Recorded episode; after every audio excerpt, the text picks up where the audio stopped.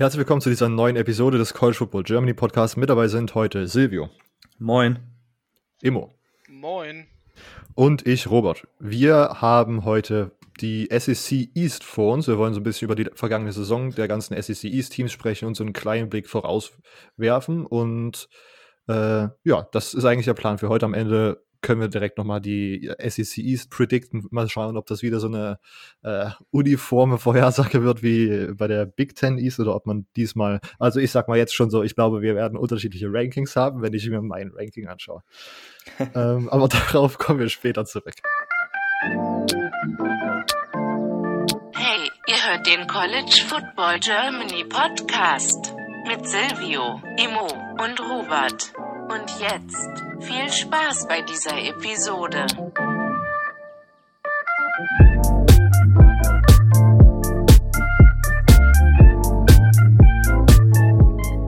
Gut, bevor wir jetzt aber mit dem ganzen mit der ganzen SEC East-Thematik loslegen, möchte ich als erstes nochmal auf unsere iTunes-Rezension zu sprechen kommen. Wie wir jede Folge im Grunde sagen, ist, äh, Quatsch, ich bin komplett durcheinander iTunes-Rezensionen bringen uns immer relativ weit, damit wir bei den Football-Podcasts relativ weit oben angezeigt werden und wir so besser zu finden sind für Leute, die nach Football und äh, College Football Podcasts suchen. Und wir haben jetzt diese Woche tatsächlich zwei neue Rezensionen bekommen, deswegen schon mal vielen Dank dafür. Ähm, und wir haben uns vorgenommen, die immer vorzulesen, sodass wir, ihr merkt, dass wir euch appreciaten, wenn ihr uns die Rezension gibt. Okay. Erste Rezension von Patit, Patitzer. Überschrift: Bockt, 5-Sterne-Bewertung. Für alle Einsteiger, aber auch Fortgeschrittene, die sich für College Football interessieren, absolut empfehlenswert. Aus, Ausrufezeichen. Ehrenmann, Patitzer mit der Top-Bewertung und jetzt kommt meine Lieblingsbewertung. ähm, Überschrift: Wo bleiben die CFB Germany Podcast Awards? Gute Frage, Tim-261. Äh, auf unseren Social Media Kanälen wurden die komplett ausgewertet. Da kannst du nochmal vorbeischauen. Äh, also vor allen Dingen auf Instagram. Äh, haben wir im Grunde alle gepostet mit ein paar lustigen Grafiken, die wir gebastelt haben und haben da schon alles aus, aufgelöst. Hat auch eine 5-Sterne-Bewertung gegeben und Bewertungstext. Unterhaltsamer Podcast mit starker Analysetiefe, aber sagen wir so, wäre Silvios Dialekt ein Power 5 Team? Punkt, Punkt, Punkt, Rutgers. wow. wow der, der schmerzt. Der schmerzt. Der schmerzt. Ja. Ich habe Ziehen gerade im Herzen.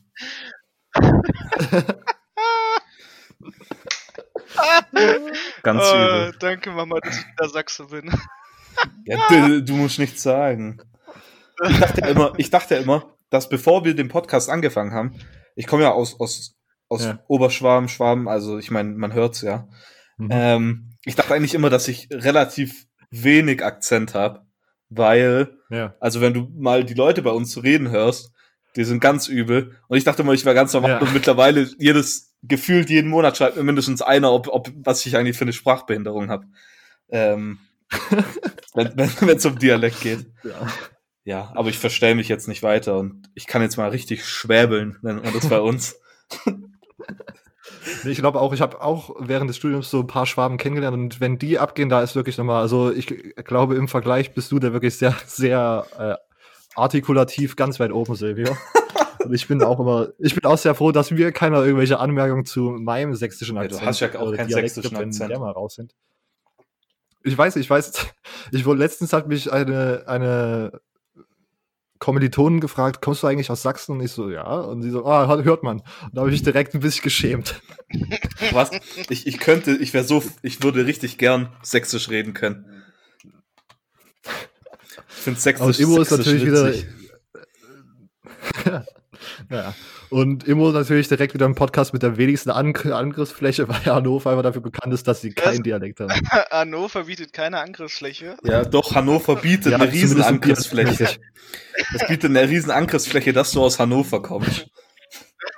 Okay, ja, das. Ja, äh, man, man sehe die neue, von wem war das? Spiegel TV, ne? Spiegel TV, ja. Spiegel, da sieht man, wo ich wohne.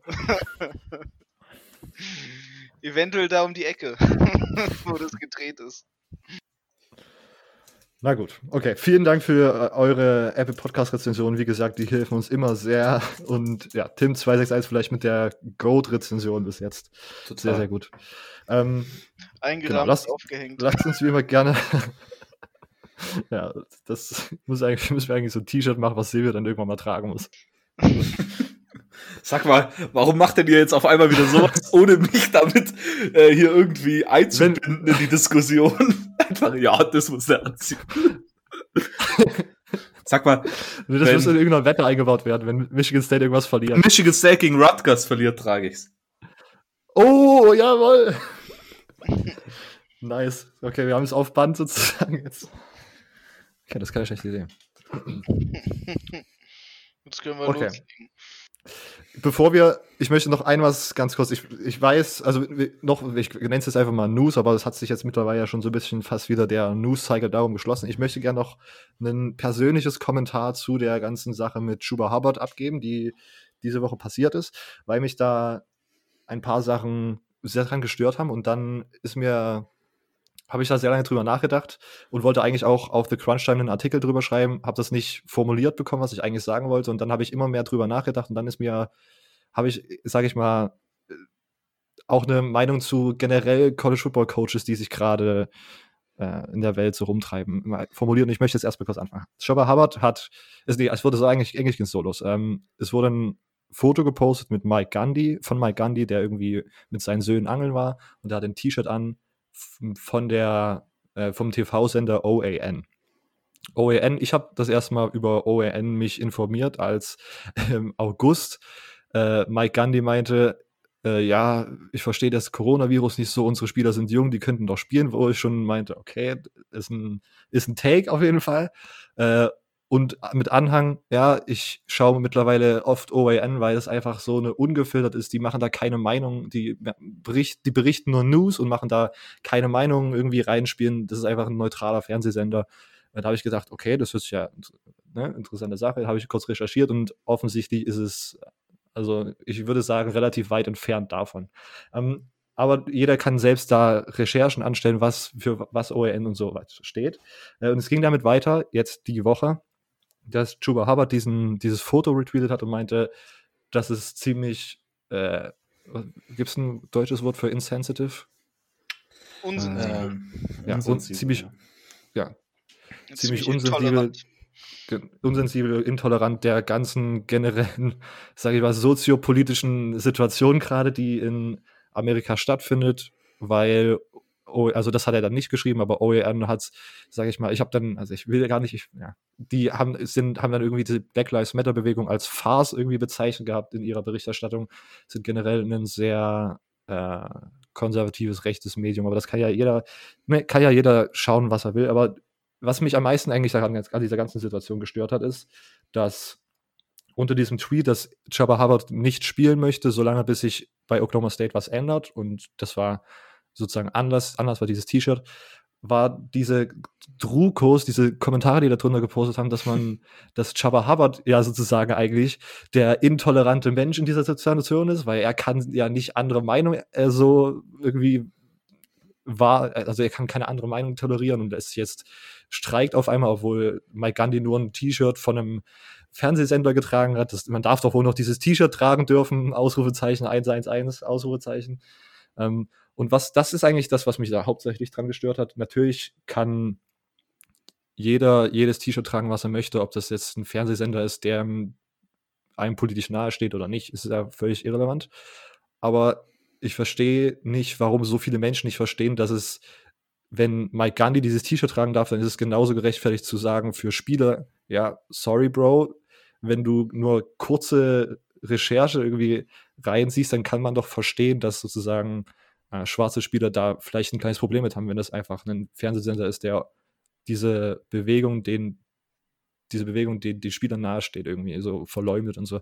Gut, äh, das, das will ich eigentlich nur kurz sagen. Und dann habe ich weiter drüber nachgedacht, was eigentlich mit College Coaches gerade generell in diesem, in dieser Lage in den USA irgendwie schief geht, weil mir auch Dabo Sweeney mit seinen ersten Aussagen wirklich ein bisschen, also die erste Aussage, die ich irgendwie gelesen hatte von Dabo war, wir haben kein Rassismusproblem, sondern ein Problem mit Sündigern und das, es hat alles ein großes Problem mit Gott und wir haben zu viele Sünder, die Ah, das, das macht, ich habe das mich mittlerweile das Gefühl, dass College Coaches relativ weit von der Realität in Amerika einfach komplett entfernt sind. Die sind einfach wahrscheinlich die Top 5 reichsten Dudes, die in ihrem komischen College-Dorf in Oklahoma irgendwie leben und wohnen dort in ihrem in ihrer Villa und kümmern sich darum, wie sie die nächsten 18-jährigen Talente an ihre Schulen locken können, damit sie den nächsten millionenschwere Vertragsverlängerung unterschreiben können und vergessen so ein bisschen, was eigentlich drumherum passiert.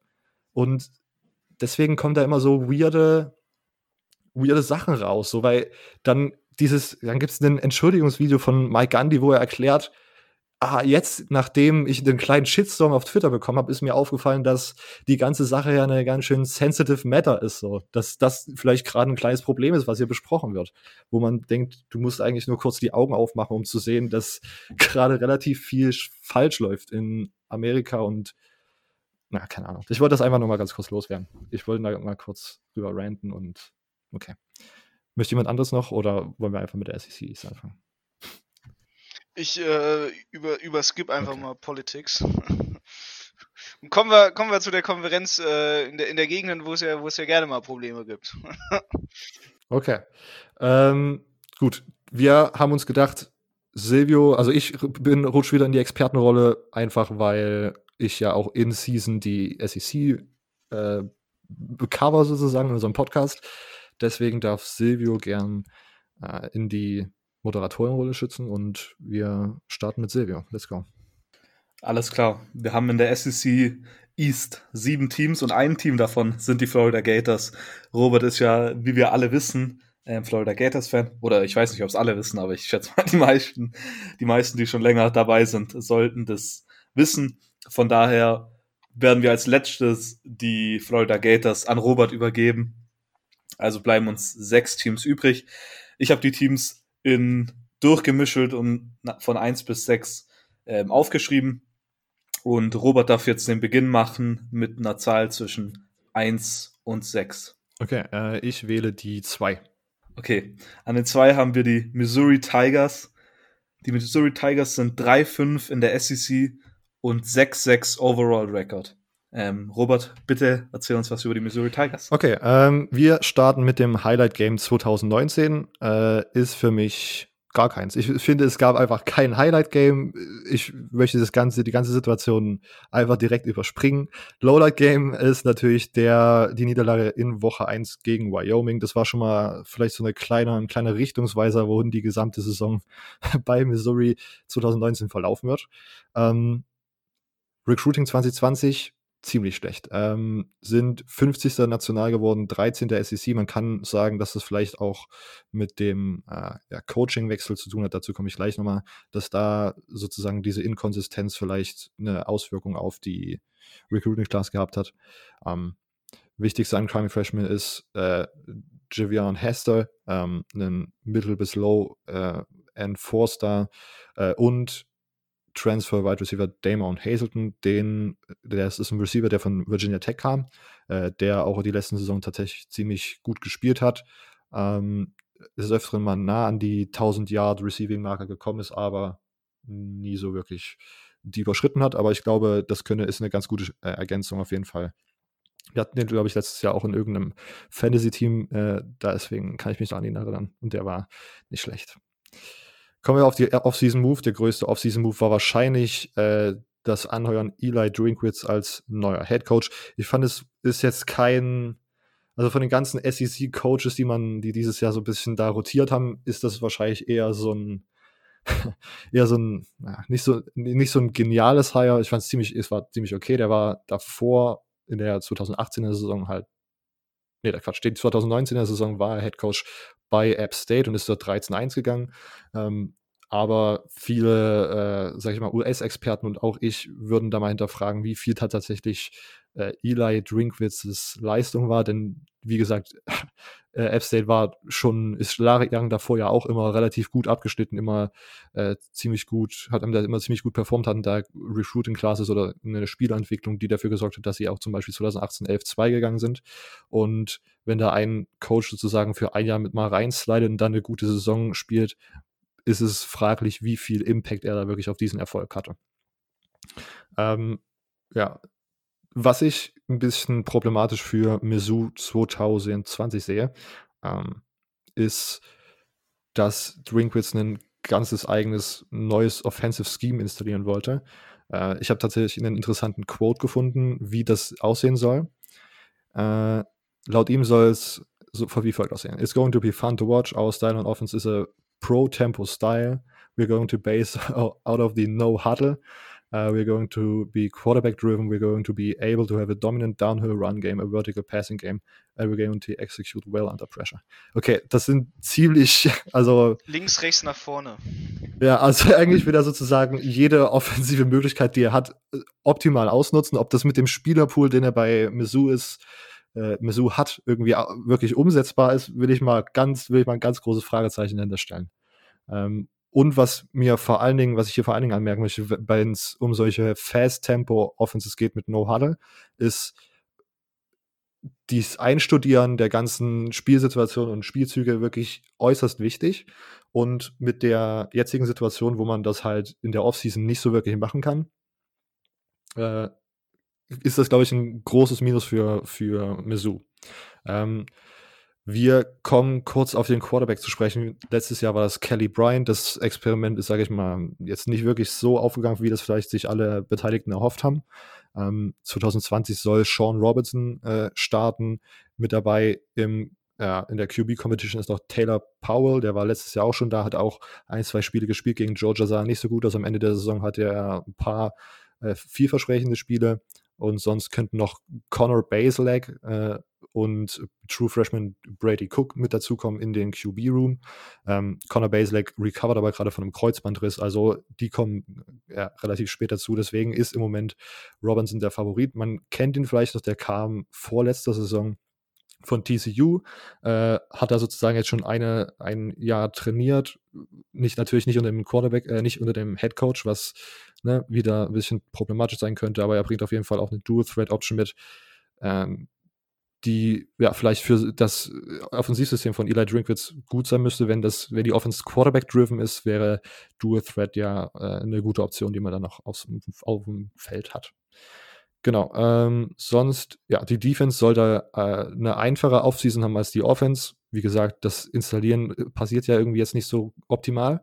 Äh, in der Defense äh, bleiben, gehen zwar ein paar Leistungsträger, aber der alte Defensive Coaching Staff ist so gut wie komplett geblieben.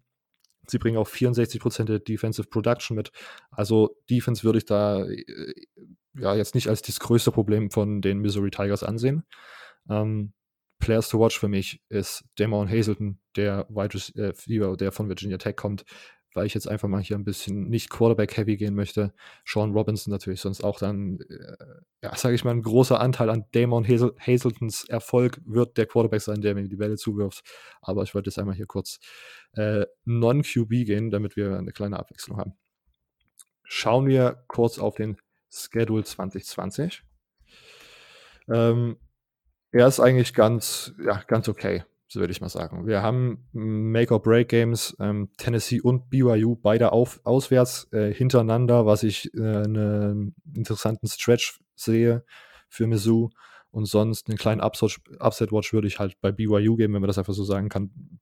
BYU ja sozusagen ein Independent, deswegen immer so ein bisschen vielleicht auch underrated, aber BYU hat auch in den letzten Jahren ja gezeigt, dass sie gegen ja, richtige Power 5 Teams gut performen kann.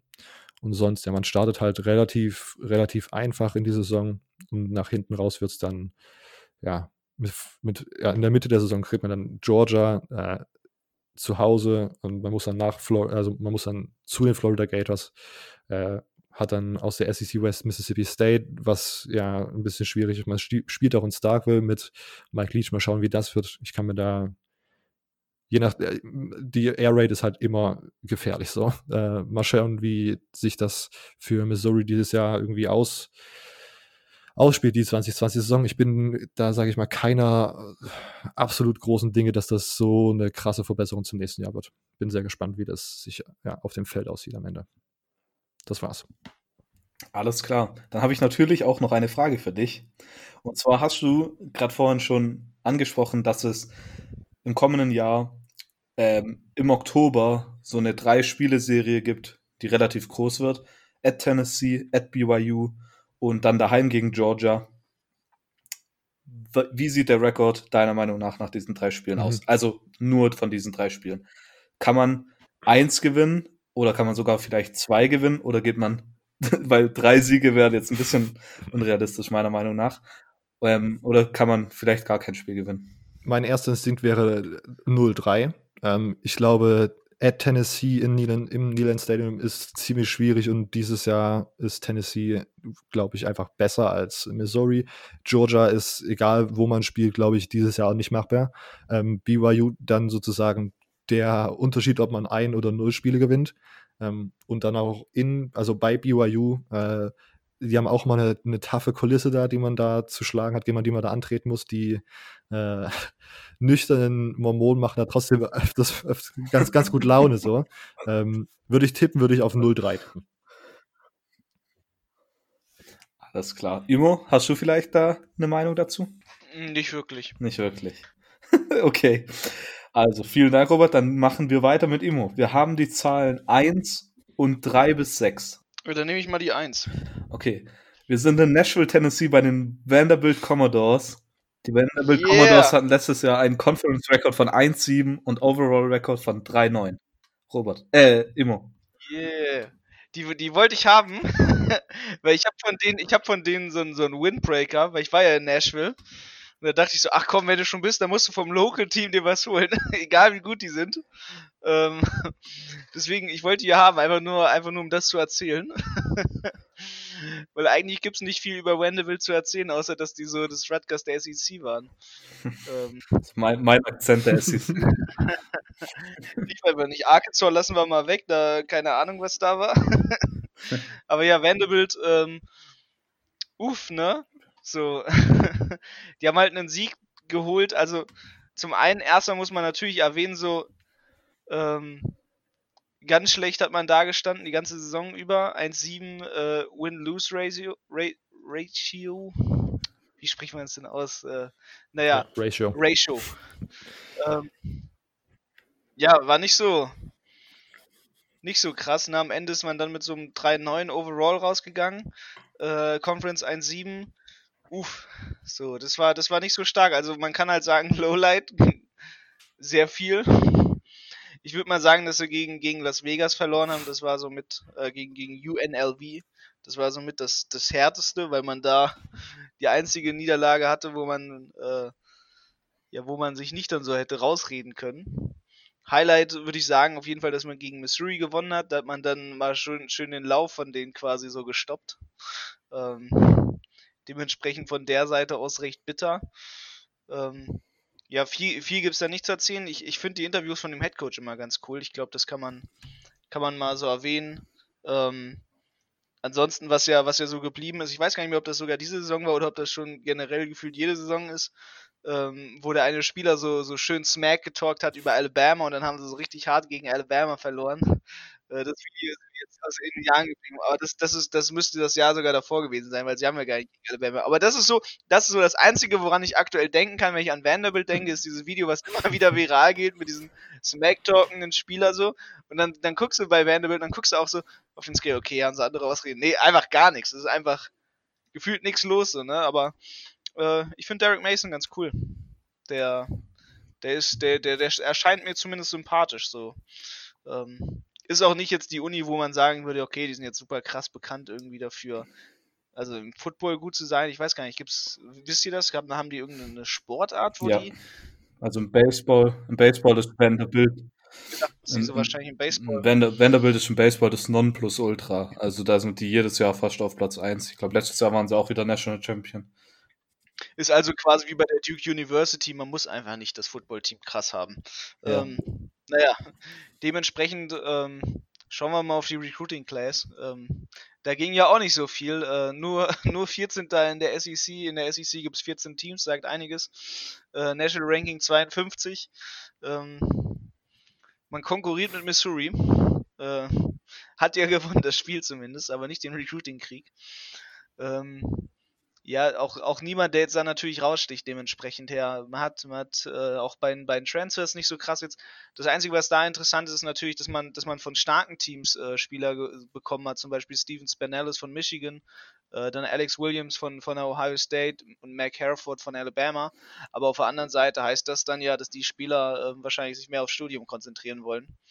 Ähm, ja, dementsprechend mal gucken, wer so, was da so kommt. Äh, was ganz interessant an der Class zu sehen ist, sie haben auf jeden Fall mit der Class ja schon quasi angegeben, dass sie ein QB-Problem haben, weil anderes, anderweitig würde man sich nicht zwei QBs, äh, zwei Pro-Style-QBs vor allem äh, für die Class holen, die auch noch gefühlt fast dieselben Maße haben. Ähm, da konnte man sich einfach nicht entscheiden. Da hat man gedacht, ach, kriege ich zwei gute, nehme ich zwei gute so. Und gut hier in Anführungszeichen möchte ich nochmal vermerken. Ja, gut in Anführungszeichen. Gut, natürlich, ja, ne, Wendebild gut. Ne? Okay. Also. Äh, Gab es in, in der Offseason irgendwelche Moves, die du besonders erwähnen willst? Ähm, nicht wirklich. Ich, ich, ich habe mir das Stadion angeguckt. Das, das, das ist krasser Move auf jeden Fall. Hm, okay, okay dann, dann schauen Stadt. wir, dann, dann blicken wir doch auf die Spieler im kommenden Jahr. Hast du da vielleicht einen Spieler, den man kennen sollte? Ich meine, viele gute Spieler wird es wahrscheinlich nicht geben. Nee, viele Spieler, viele gute Spieler wird es natürlich nicht geben, weil ähm, wenn die Saison bisher, bisher nicht gut war, dann wird es auch schwer, dass, dass man gute Spieler sich da so rauspicken kann. Ähm, trotz allem finde ich finde ich äh, eine gute Nummer, dass ähm, äh, dass man, dass man einfach gucken kann, so, also zum Beispiel bei den, bei den, äh, in der, sorry, also in der Defense zum Beispiel, wen ich, wen ich doch beachtlich finde, ist Dimitri Moore, ähm, der Linebacker von Vanderbilt mit 99 Tackeln, da merkt man auf jeden Fall, es gibt wenigstens einen, der da die Arbeit macht. Ähm, das finde ich ganz cool, den finde ich ganz gut zu erwähnen, einfach, ähm, genauso wie, wie Tay Daly mit drei Interceptions, einfach mal da ein bisschen drauf achten. Ansonsten, ähm, nicht so wirklich. Ich finde, man muss, man muss weiterhin ein Auge drauf haben, wie das so vom, ja vom Spiel sich weiter aufbauen wird jetzt. Sie werden, sie werden einen neuen Running Back quasi bringen mit, mit Kayon Brox, jemand, der, der zwar natürlich gespielt hat die Saison über, aber ähm, die Hauptleistung lag auf Keyshawn Borgen und, und der ist halt jetzt weg, der ist in der NFL. Ähm, dementsprechend muss man da mal gucken. So, ich glaube, das Running Game ist auf jeden Fall das, worauf man ein Auge drauf haben sollte, ähm, weil im Passing Game lief es ja bisher noch nicht so stark. Mhm. Dann schauen wir auf die kommende Saison. Gibt es ein Spiel, das deiner Meinung nach rausspricht, äh, raussticht, das so ein Make-or-Break-Game sein könnte? Also ich glaube, man hat am Anfang der Saison eine ganz gute Chance, mit einem Make-or-Break-Game gegen Kansas State sich ein gewisses Momentum mitzugeben. Natürlich Mercer, einfaches Team am Anfang. Auch Missouri ist ein, ist ein machbarer Gegner, hat man ja letztes Jahr bewiesen ähm, in gewissen Maßen. Und dementsprechend glaube ich schon, dass das Spiel in der dritten Woche gegen Kansas State, at Kansas State, das Make-or-Break-Game sein wird. Ähm, weil wenn man da einen Sieg holt, dann holt man Momentum mit für die Saison bevor man dann sich nämlich in, in Woche 5 gegen Georgia beweisen muss. Und da wird es dann auf jeden Fall hart. Äh, dementsprechend ist das auf jeden Fall das Make-or-Break-Game, einfach um das mentale Momentum mitzunehmen. Alles klar. Dann habe ich natürlich auch für dich eine Frage. Und die beschäftigt sich mit dem Head Coach ähm, hier, Derek Mason, von dem du gerade eben geschwärmt hast, warum auch immer. ich finde ihn, ich find ihn sympathisch. Der, der, der, der lächelt nett in die Kamera und so. ja, okay. Das, das bringt einen aber auch, auch nicht wirklich weiter. Ja, wenigstens wird man nicht gefeuert. Ja, genau, darum geht es nämlich. Ähm, er ist seit 2014 bei Vanderbilt. In keiner einzigen Saison hat er einen Winning Record. Er ist zweimal ein Bowl Game gegangen und da jeweils mit einem 6-6 Record hat beide Bowl Games verloren. Letztes Jahr 3-9 gegangen. Hätten sie gegen Missouri nicht gewonnen, dann ist man sich relativ sicher, wenn man zumindest auf die Experten in den USA hört, dass Derek Mason seinen Job verloren hätte. Er hat jetzt im vergangenen, jetzt in der Offseason einen neuen Offensive Coordinator mit Todd Fitch sich geholt und einen neuen Defensive Coordinator mit Ted Roof.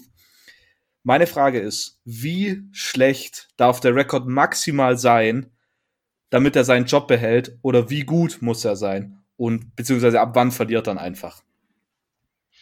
Ähm, ich glaube, es ist, ist, eine ganz interessante Situation mit, mit Ted Roof. Der hat ja letztes Jahr bei App State gearbeitet, davor bei ähm, der NC State. Ähm, da hat man sich auf jeden Fall einen erfahrenen Coach geholt. Natürlich ist aber bei, bei zum Beispiel auch bei, bei Derek Mason zu erwähnen. Der steht inzwischen Head Coach rekordmäßig bei 27, 47. Das heißt, absolut negativ steht der Typ. Ähm, und da glaube ich schon, dass es, dass es soweit ist, dass man, dass man dieses Jahr zumindest die Erwartung hat, vier Siege rauszuholen und dass er wirklich langsam, aber, aber beständig ähm, dem Hot Seat immer näher kommt. Und Missouri ist halt wirklich einfach so eins der wenigen Games, die sie aber machen müssen, weil halt der, der, der Schulfokus nicht auf dem Footballsport jetzt ähm, großartig liegt. Mhm. Also ich muss. Aber es ist auf jeden Fall, wenn er zum Beispiel jetzt gegen die, gegen die Group of Five Teams verliert, so wie, wie halt äh, Colorado State oder halt äh, Louisiana Tech dieses Jahr, dann ist auf jeden Fall, ich glaube, dann haben sie auch keinen Bock mehr auf den und dann, dann ist es vorbei. Alles klar. Also ich würd, muss persönlich sagen, dass ich glaube, dass äh, Derek Mason schon lange auf dem Hot Seat ist und dass der eher langsam ziemlich, ziemlich warm wird. Ähm, Robert, was sagst du? Ich habe noch einiges zu sagen zu Vanderbilt. Das möchte ich jetzt mal direkt sagen. also, Derek Mason saß letztes Jahr schon auf dem Hot Seat und hat, wurde nur nicht gefeuert, weil er dann halt noch gegen Missouri irgendwie äh, am Ende der Saison irgendwie noch einen Win rausholen konnte. Okay, ich finde ihn auch äußerst sympathisch. Äh, guter Typ. Aber wenn ich mir den Schedule anschaue, sehe ich, dass die null Spiele in der SEC gewinnen. Und das, also ich, ich glaube, Vanderbilt kommt nicht drum herum, ihn dieses Jahr zu feuern. Das möchte ich einfach mal so sagen. Wenn er am Ende der Saison noch Head Coach von Vanderbilt ist, dann ist irgendwas bei Vanderbilt falsch und wir leben in irgendeinem Paralleluniversum. Also ich kann es mir einfach nicht vorstellen, dass er noch länger dort bleibt. Ich möchte auch noch ganz kurz was ergänzen, bevor wir weitermachen. Ähm, Vanderbilt hatte die 125. beste Offense, äh, wenn wir auf Punkte pro Spiel schauen, also 125 von 130 Teams. Einfach nochmal kurz in den Raum geworfen. Sie waren auf Platz 95 von 130 bei Punkte zugelassen als, als Defensive-Ding. Auch, auch nicht sexy, sage ich mal. Ähm, Offensive Coordinator und Defense Co Coordinator wurden gefeuert. Todd Fitch ist jetzt der neue OC. Und ich möchte nur sagen, ich habe mir das kurz durchgelesen und ich war, also das hat mich wirklich ein bisschen getriggert, weil Derek Mason hatte in der Conference gesagt, dass äh, Todd Fitch als einer der äh, hellsten Leuchten im äh, College Football Offensive Game gilt. Der hat nicht mal eine Wikipedia-Seite. Der hat bei Louisiana Tech, wow, wow. ja, der hat bei Louisiana Tech ist irgendwie bei dieser Punkte pro Spiel Offense war Louisiana Tech letztes Jahr nicht schlecht ich möchte, dann schaut euch noch mal kurz die Konkurrenz an, gegen die Louisiana Tech spielt. Haben 14-0 gegen ein Power 5 Team im, äh, im Bowl Game gewonnen. 14-0. Das ist der neue OC. Ich möchte, das will ich einfach noch mal kurz in den Raum werfen. Ted Aber Roof. Ich, ich würde ja? jetzt nicht sagen, dass, dass ähm, eine Wikipedia-Seite in Korrelation damit steht, ob er gut ist oder nicht, oder? Na, aber äh, gute Coaches haben Wikipedia-Seiten. Ja, und der fliegt einfach komplett unterm Radar. Okay, so in, in, in Mathe kann man das in, in, Mathe würde man das jetzt in eine Richtung beweisen können, aber der Rückschluss ja. wird nicht funktionieren. Okay, okay. Also zugegeben. Also ich finde den, ich finde den OC Hire tatsächlich gar nicht mal so sexy. Der, ähm, der hat irgendwie, glaube ich, 35 Jahre Erfahrung. Das wird wohl für ihn sprechen, aber da, ich will da jetzt nicht, also ich kann mir nicht vorstellen, dass Todd Fitch einer der besten Offensive Minds im College Football ist. Ich glaube, das ist leicht übertrieben, wenn ich das mal so sagen darf. Ted Roof allerdings, der neue Defensive Coordinator bei App State, letzte Jahre absolut dominiert. Das finde ich, ist ein ziemlich guter Hire, dass man den nach Vanderbilt holen konnte. Ist ziemlich gut. Er war zum Beispiel auch DC beim Auburn Team 2008, die das National Championship Game gewonnen haben also ich glaube, das ist ziemlich, ein ziemlich nicer Hire. Ich möchte mal darauf hinweisen, die werden wahrscheinlich einen True Freshman Three-Star Quarterback starten lassen in der SEC. Was, was, was machen wir eigentlich hier, Leute? Na gut. Und äh, ja, genau. 122. im Returning Offensive Production Ranking von 133. 122 von 130. Also im Grunde sind alle weg die letztes Jahr die fünf, sechs schlechte Defenses, der, also es ist alles, es ist ein einziger Haufen Schrott. Die äh, im Defensive Production Rating sind sie Vierter. Das ist eine gute Sache und ich habe mir auch Dimitri Moore als, als interessanten Spieler aufgeschrieben. Ähm, aber das war, also ich weiß nicht, was ich zu Vanderbilt sagen soll. Wie gesagt, ich sehe keinen SEC-Win. Okay, alles klar. Bist du fertig mit Vanderbilt? Sorry, da muss ich was, ja. Kein Problem. Kein Problem. Ich meine, du hast ja nicht so viele Momente, wo du so viel reden kannst. Das ist klasse. Okay. Ähm, dann mach weiter. wir haben noch die Nummer 3 bis 6. Freie Wahl. 4. Die 4. Okay, wir sind in Columbia, South Carolina bei den South Carolina Gamecocks. Die South Carolina Gamecocks waren letztes Jahr 3-5 in der Conference und 4-8 overall. Robert. Okay, South Carolina. Wir sind äh, beim Highlight Game 2019. Das war wahrscheinlich der Upset gegen Georgia, der Georgia im, dann im, gegen Ende der Saison das Leben schwer gemacht hat. Aber ja, gut. Selbst mit einem Win gegen South Carolina hätten sie mit der Performance im SEC Championship Game nicht in die Playoffs gekommen. Also alles im Endeffekt für Georgia ist alles egal, aber schönes Spiel für South Carolina. Ähm, Lowlight Game war wahrscheinlich die 15-20 Niederlage gegen App State. Wie gesagt, App State ein gutes Power 5 Team, eines äh, Gruber 5 Team, eines der besten die letzten Jahre. Ähm, South Carolina, aber ich möchte nachher noch mal kurz äh, noch über die Definition von Underperforming reden, da noch mal das in Verbindung mit South Carolina setzen. Aber auch South Carolina hätte App State schlagen können. Ähm, okay. Recruiting 2020 fand ich tatsächlich ganz okay. Ähm, ist, äh, sind 18. im National Ranking gewesen, äh, 8. in der SEC, also gute Mittelklasse und es haben doch da schon den einen oder anderen Spieler, von dem man äh, in der Recruiting-Klasse, von dem man auch schon was gehört hat, wenn man sich so ein bisschen mit Recruiting auseinandersetzt. Interessant fand ich zum Beispiel ähm, den Number 4 Dual Threat Quarterback Luke Doty. Der wird diese Saison wahrscheinlich, ich würde mal davon ausgehen, dass er ein Redshirt bekommt, wenn sich da jetzt nicht so viel äh, ja, irgendwie noch verändert und mit irgendwelchen Verletzungen an, aneinanderreiht, unglücklich aneinanderreiht. Ähm, wichtigster Incoming Freshman ist für mich aber offensichtlich Five-Star D-Tackle Jordan Birch. Ich glaube, wir haben den in der äh, Recruiting Preview, die wir noch im letzten Jahr irgendwann rausgehauen haben, hatte ich den auf jeden Fall auch schon auf der Liste, dass man den in South Carolina halten konnte, war ein absoluter Power Move. Ähm, bin sehr gespannt, was der diese Saison schon, der dürfte diese Saison schon das ein oder andere Mal auf dem Feld stehen. Mal schauen, was man von dem so sieht. Off-Season-Move. Das ist ein bisschen was passiert. Jake Bentley ist nach Utah getransfert. Das war aber, glaube ich, schon relativ früh in der Saison. Also äh, da erstmal nichts. Ryan Helinski war dann der Starter und hat dort übernommen. Ryan Helinski wird wahrscheinlich auch 2020 der Starter, Starter werden. Ähm, man hat einen neuen äh, Offensive Coordinator geholt, Mike Bobo, der davor Colorado State Head Coach war. Ich finde den Hire ziemlich nice. Ich glaube, Silvio fand den auch ziemlich gut, oder? Wir haben, hatten wir schon mal drüber geredet? Mhm, richtig, ja. richtig, ja. Ähm, der war unter anderem zum Beispiel auch QB-Coach von Aaron Murray und Matthew Stafford, die bei, als er bei, U, äh, bei, bei Georgia war und da irgendwie im Offensive Staff, ja, halt QB-Coach war, finde ich eine ziemlich nice Sache. Da kann man vielleicht, ist für, also vor allem eine ziemlich nice Sache für Ryan Helinski, der letztes Jahr in seiner Freshman-Saison schon ziemlich gut war, mit so einem QB Whisperer, da äh, habe ich, äh, hab ich ein sehr gutes Gefühl. Ich glaube, das war ziemlich nice. Ähm, auch hier habe ich so ein bisschen recherchiert, ob man irgendwas zum Offensive Scheme äh, rausfinden kann, was man erwarten kann. Ähm, bei Colorado hat er ziemlich pass-heavy gecallt, was aber auch an den Spielern lag, die er da zur Verfügung hatte. Äh, aber er hat jetzt schon geäußert gehabt, dass er in der SEC wieder ein bisschen mehr auf Power Run und Play Action ein bisschen ausgeglichener äh, callen möchte. Ähm, deswegen habe ich direkt geschaut, wie sind die Running Back Situationen bei South Carolina aus. Sie haben sogar zwei oder drei talentierte Running Backs, aber am meisten Bass generiert gerade True Freshman, äh, der Number 5 Running Back der 2020er Class, Running Back Marshawn Lloyd, der aus DeMatha aus Maryland kommt, also auch aus einer sehr, sehr namhaften Highschool, die ja, mit zu den, ja, kann man so sagen, mit zu den besten in den USA gehört. Ne? Ja, auf jeden Fall. DeMatha ist echt ja. krass bekannt. Genau. Ähm, jetzt Underperforming. Will Muschamp ist seit vier Jahren bei South Carolina und ich sag mal so, mit den Recruiting Classes, die er da an, unlockt und sozusagen äh, signed, dürfte mehr drin sein als einen 26-25 Rekord, auch wenn man in der SEC East spielt.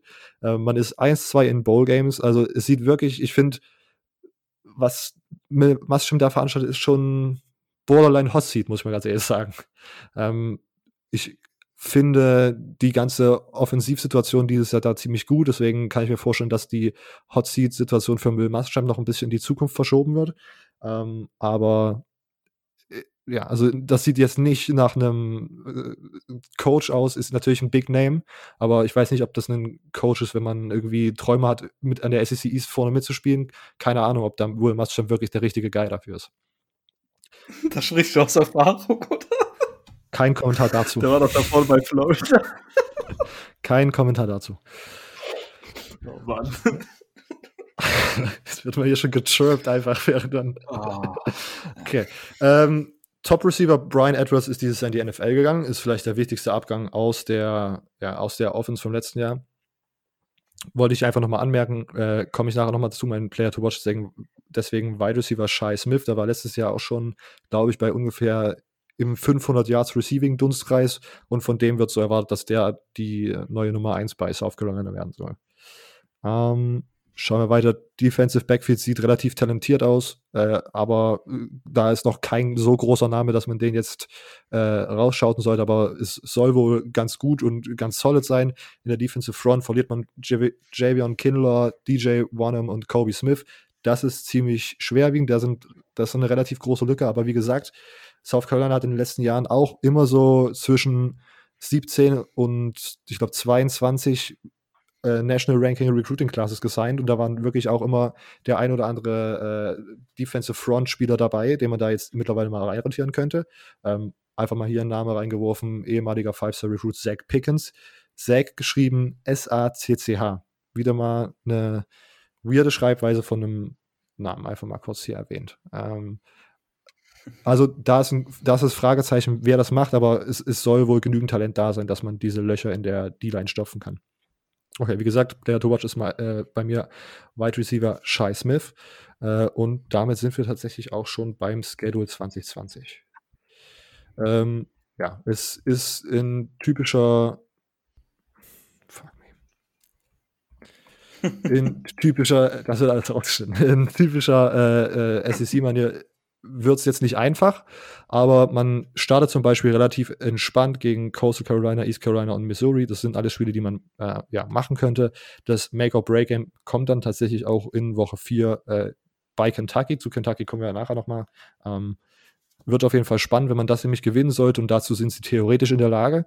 Äh, ist man 4-0 in die Saison gestartet und ich glaube, das ist schon mal ein ziemlich guter Start für so ein äh, ja, South Carolina-Team. Okay, das, das war meine, waren meine Gedanken zu South Carolina. Alles klar, dann, dann würde ich dir direkt eine Frage stellen, weil die hat nämlich auch was mit dem Schedule zu tun. Und wa was war jetzt gerade so dein großes Fazit davon? Wie würdest du den einordnen? Nicht einfach, aber der Anfang ist machbar und hinten raus wird es dann ja, sehr schwierig. Ja, weil South Carolina hat nämlich, wenn wir aufs Ranking schauen, den schwierigsten Schedule im College Football oh. und ist zum zweiten Jahr hintereinander. Sie haben sechs potenzielle Spiele gegen ähm, Top 25 Teams und dann sind da Teams dabei, die vermutlich in den Top 10 bzw. Top 5 sind. Ich meine, wenn wir mal schauen, Clemson, LSU, Georgia, Texas A&M, naja, ja, Texas A&M, ähm, Tennessee, Florida, das sind, ist hinten raus schon ein hartes Programm, sage ich mal. Du meintest, die ersten vier Spiele sind sehr gut machbar. Was würdest du sagen, ist der Rekord nach den ersten vier Spielen? Zum Beispiel, weil ich meine, die einzigsten für mich jetzt, um da vielleicht mal so kurz ähm, unparteiisch drauf zu blicken, würde ich sagen, die einzigsten beiden Spiele, die eigentlich machbar sind, jetzt direkt, wo ich sage, die sollten sie gewinnen, sind Vanderbilt und Warford. Und weil sonst, wie gesagt, Clemson, LSU, Georgia, die Spiele sind allein drei der letzten vier Spiele. ähm, das habe ich. Ich habe South Carolina unter Kentucky gerankt. Deswegen ist der erste, ist der Rekord nach den ersten vier Spielen 3-1 mit der Niederlage gegen Kentucky. Aber wie gesagt, das ist ein off, ich glaube, das ist ein offenes Spiel. Aber würde ich jetzt nach meinem, nach meinem Ranking gehen, würde ich sagen, verliert das äh, South Carolina knapp. Alles klar. Und der Rekord nach den ersten vier Spielen? Also, at Florida verlieren sie, Tennessee zu Hause verlieren sie, Texas AM verlieren sie, Vanderbilt schaffen sie und danach nur noch Warford gewonnen und der Rest ist dann äh, ah, klar. Also 2-6 müsste es sein. 2-6, genau. Interessant. Imo, hast du noch zu South Carolina was zu sagen? Mm, huiuiui. Nee, nee. Okay, und was, was würdest du sagen nach den ersten vier Spielen? Wie viele Spiele können sie gewinnen? Maximal oder mindestens, je nachdem. Mm, also gegen Vanderbilt auf jeden Fall. Ja. ähm, auch gegen Warford. Vielleicht gegen Tennessee. Vielleicht gegen Tennessee. Ich bin mir, also ich weiß nicht. Eins, zwei, drei. Nach dem, nach dem letzten drei, Jahr. Chance ist. Nach dem letzten Jahr bin ich immer so ein bisschen vorsichtig bei South Carolina. Ich irgendwie Schiss habe, dass die auf einmal ähm, hier irgendwo einen Sieg rausholen. Aber ich glaube, 2-6 wäre dann definitiv. Ähm, das, Obwohl, vielleicht auch Texas A&M. Vielleicht auch ja, ich, ich weiß nicht, bei Texas A&M dieses Jahr bin ich mir nicht so sicher. Okay, lassen wir South Carolina hinter uns und Imo darf sich die nächste Zahl auswählen. Wir haben die 3, die 5 und die 6 noch. Oh, die drei, die fünf, die drei. Okay. Wir sind bei den Tennessee Volunteers. Die Tennessee Volunteers waren letztes Jahr 5-3 in der Conference und 8-5 overall. Imo. Ja, Tennessee. Ähm, wir haben die Volunteers letztes Jahr, wir haben einen Aufwärtstrend erlebt, würde ich mal sagen. Nachdem es ja mit Tennessee so, ja, mehr als einige Jahre, sagen wir es mal, nach unten ging, ähm, hat man jetzt wirklich, also ich, ich habe das Gefühl bekommen, insbesondere durch das Ende der Saison, dass bei Tennessee auf jeden Fall, auf jeden Fall der Weg weiter nach oben geht. So, man hat die letzten Jahre ja teilweise echt gestruggelt so. Man hat halt, ne, meist bevor, bevor äh, Jeremy Brute kam, äh, mit Butch Jones zum Beispiel, ähm, davor hat man ja, hat man ja einfach Pech gehabt oder, oder was heißt Pech gehabt? Das, das 2017er Jahr, das ist ja den Fans in Erinnerung geblieben für wirklich absolut blamabel, wo man 0 zu 8 in der SEC gegangen ist, dann den Coach rausgeschmissen hat, gesagt hat, okay, Leute, es geht so nicht weiter und dann ja 2018 immer noch erstmal so eine, so eine Saison hingelegt hat, da, da war es dann halt immer noch nicht so krass. Da ist man dann halt 5-7 gegangen. Und ähm, jetzt ist man 8-5 gegangen. Und ich finde, das ist, das ist ein starker Aufbau, den man da hingelegt hat. Man hat ja wirklich angefangen, blamabel, muss ich sagen. Also das war, das war eigentlich für mich mit auch so ein, so ein riesen Lowlight, wie man, wie man in die Saison gegangen ist. Ne? Man hat gegen Georgia State verloren. Ähm, Georgia Tate ist, ist jetzt auch nicht irgendwie bekannt, so App State 2.0 zu sein oder irgendwie Undercover Boise State oder sowas. Sind sie nicht. Die haben einfach nur ein cooles Stadion, das war's. Ähm, aber so, sonst kennt, kennt man eigentlich auch Georgia State nicht wirklich, wenn man äh, außerhalb Atlantas wohnt. Und dementsprechend da zu verlieren, das war schon hart. Und dann verliert man nur noch gegen BYU, ähm, ein Team, was man mit dem Talent eigentlich in seinem Roster halt hätte besiegen können. Ähm, hat dann gegen Chattanooga erst wieder aufgebaut und das war eigentlich so krass, aber ich finde es ich find's schön, man hat natürlich, man muss auf der einen Seite sagen, man hat gegen Teams gewonnen. Wenn du gegen die dann nicht gewonnen hättest, wäre peinlich gewesen. Ich glaube, dann hätten sie auch den Headcoach wieder rausgeschmissen, weil halt so gegen Teams Mississippi State, South Carolina, UAB, Kentucky, Missouri, Vanderbilt, Indiana, das sind alles Teams, die die Saison hättest schlagen müssen. Und das haben sie halt gemacht, aber sie haben halt gegen Alabama, Georgia, Florida äh, zum Beispiel verloren von den starken Teams. Da ist halt fraglich, wie es da weitergeht, aber ähm, ansonsten, ansonsten sehr, sehr interessant, wie letztes Jahr das war. Also es ist auf jeden Fall trotz allem ein Aufwärtstrend zu beobachten, aber ich finde, mit den Siegen gegen die Teams, die man gewonnen hat, sollte man den Hype eigentlich trotzdem kleiner halten, als es manche Leute im Internet auf jeden Fall gerade tun. Uh. Alles klar. Schauen wir auch, das, naja, ich glaube, da gibt es nicht viele, die dem zustimmen würden. Ähm, schauen wir aufs Recruiting. Ähm, gibt es da einen Spieler, den du erwähnen willst? Ähm, Ich finde, man hat eigentlich ganz respektabel recruited. Natürlich nur Platz 7 in der, in der SEC ist aber auch schwer natürlich, weil es die SEC ist. Ähm, man ist. Man ist im National Ranking äh, trotzdem auf Platz 10 gelandet. Zeigt einfach, wie stark das Recruiting in der SEC ist. Ne? Wenn du Platz 7 in der SEC bist, National Ranking Platz 10, wo ist dann der Rest? Ne? Also, äh, das, das finde ich äh, übrigens ganz krass, was mir gerade so auch nebenbei nochmal ins Auge springt, wo ich denke, oh, okay.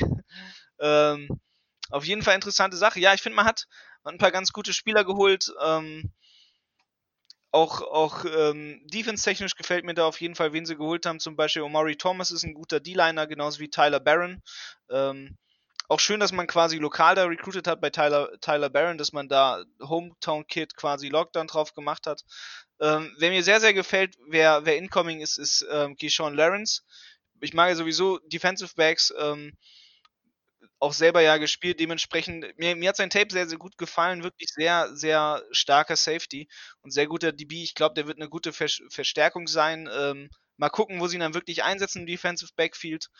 Ähm, aber der bringt auf jeden Fall Gardemaß auf der Position mit und ich glaube, das wird eine echte Verstärkung sein in der Defense. Ähm, vor allem gegen die starken SEC-Teams, gegen die man jedes Jahr wieder spielen muss, ist es immer wichtig, sich, sich im Defensive Backfield vor allem ähm, gut zu verstärken. Mhm, alles klar. Dann blicken wir doch gerne auf die ähm, wichtigen Offseason-Moves. Gab es da welche, ähm, die du erwähnen willst? Ja, es wurde, wurde ein Coach befördert, der mir bei Twitter folgt. Ähm. Weird Flex. Nein, also. weird, ja, total. Ähm, nee, weiß ich nicht. Also, es, es tut sich ja immer ein bisschen was so bei, bei Power 5 Teams. Ne? Man hat. Ähm, man geht es in das Jahr, man, man stellt sich ein bisschen um. Äh, man hat bei, bei den Defensive Coordinatoren hat man dafür gesorgt, dass Jimmy Bromborg zum Beispiel jetzt co als Co-Defensive Coordinator reingeht also bei Derek Ansley ein bisschen die, die Responsibilities, die Aufgaben äh, runtergeschraubt. Äh, der geht jetzt in seine zweite Saison. Das heißt, ihm wird ein bisschen, entweder kann man so sehen, natürlich Hilfe zur Seite gestellt oder dass man einfach den, den Jimmy Brownborg ein bisschen mehr fördern möchte. Ähm, da, da ist es halt spannend, den, den, hat man ja auch quasi erst fresh geholt, den hat man ja wirklich von Colorado aus seiner Rolle, die er da schon eingenommen hat als Co-Defensive Coordinator, jetzt nochmal genau in dieselbe Position bei Tennessee geholt. Ähm, dementsprechend das ein ganz interessanter Karriereschritt seinerseits, aber auch generell ein interessanter Schritt, dass man es so gemacht hat. Äh, bin ich mal gespannt. Hat halt einen neuen D-Line-Coach, gute D-Line-Recruits geholt. Ähm, da kommt auf jeden Fall was. Also ich kann, also entweder, ja, also ich würde schon sagen, man, man kann sich äh, auf Veränderungen vor allem im Defensive Game vorbereiten. Okay, dann blicken wir doch auf die Spieler. Gibt es da vielleicht jemanden, den du erwähnen willst? Und dann lass uns auf den Schedule im nächsten Jahr blicken. Ja, bei den Spielern, ähm, es bleibt interessant. Sagen wir es mal so. Ähm, ich finde ich find ja immer ganz, ganz interessant bei, bei Tennessee, dass sie die letzten Jahre aber auch nicht wirklich einen Spieler hatten, der, der rausgestochen ist. Ähm, wenn wir jetzt über, über viele Teams reden, dann reden wir immer, dass da der eine Starspieler, dass da der eine Starspieler ist. Jared Guarantano, ähm, sagen wir mal, hat zumindest Potenzial, das zu werden ähm, dass er nochmal eine Leistungssteigerung machen kann zu dem, was er letztes Jahr gemacht hat. Der war auch irgendwie so ein bisschen, ja, es ist eigentlich nicht mehr der Sophomore Slump, ist eher schon so der Junior Slump gewesen. ähm, der ist ein bisschen, ganz kleines bisschen von seinen, von seinen Statistiken abgesagt, ähm, hat aber, hat aber seine Anzahl an Yards, die er gemacht hat, nochmal verbessert, ist jetzt auf die 2000 Yards gekommen. Ich glaube, da kann man auf jeden Fall ein Auge drauf werfen. Man hat viel Returning Production. Ähm, Ty Chandler kommt zurück. Ähm, im Receiving Core hat man, hat man äh, auf jeden Fall wieder Returning Production. Das ist ganz interessant, auch wenn die sowieso nicht so, also ich finde nicht so, so krass herausgestochen haben. Ähm, man hat keinen Receiver gehabt, der jetzt mal irgendwie auf 1000 Yards gekommen ist, also da, da eine gute Aufgabenverteilung gehabt.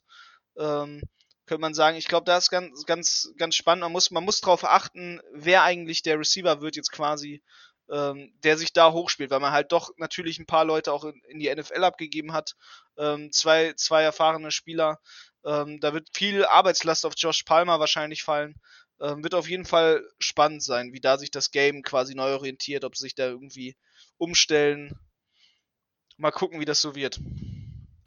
Alles klar. Und im kommenden Jahr gibt es da für dich so ein Make-or-Break-Game? Mm, also es ist alles natürlich. Ich finde zum Beispiel, was man, was man halt gucken muss, ist, ja, man hat wieder diese Gegner, die man letztes Jahr schon, schon geschlagen hat. Aber man hat auch diesmal zum Beispiel so ein Team dabei wie Oklahoma, ähm, wo ja die Leute sich noch nicht, also teils unschlüssig sind, was da wirklich rauskommt. Ähm, bei denen jetzt durch, bedingt durch die neuen, neuen Spielersituationen und, und die Umstellung des Offense Cores. Ähm, das ist so ein bisschen so ein, so ein Momentumspiel, glaube ich um, um quasi auch so behaupten zu können, okay, hier Tennessee sind wieder da. Ähm, aber halt auch gegen andere Teams. Ne? Man, muss sich, man muss sich 100% gegen so ein Team wie Florida beweisen, wenn man oben mitspielen will. Selbst, selbst Alabama ist so ein Spiel, wo du dich beweisen musst, genauso wie Georgia. Ähm, aber man hat halt nur drei Gegner, wo ich sagen würde, die sind, die sind richtig krass.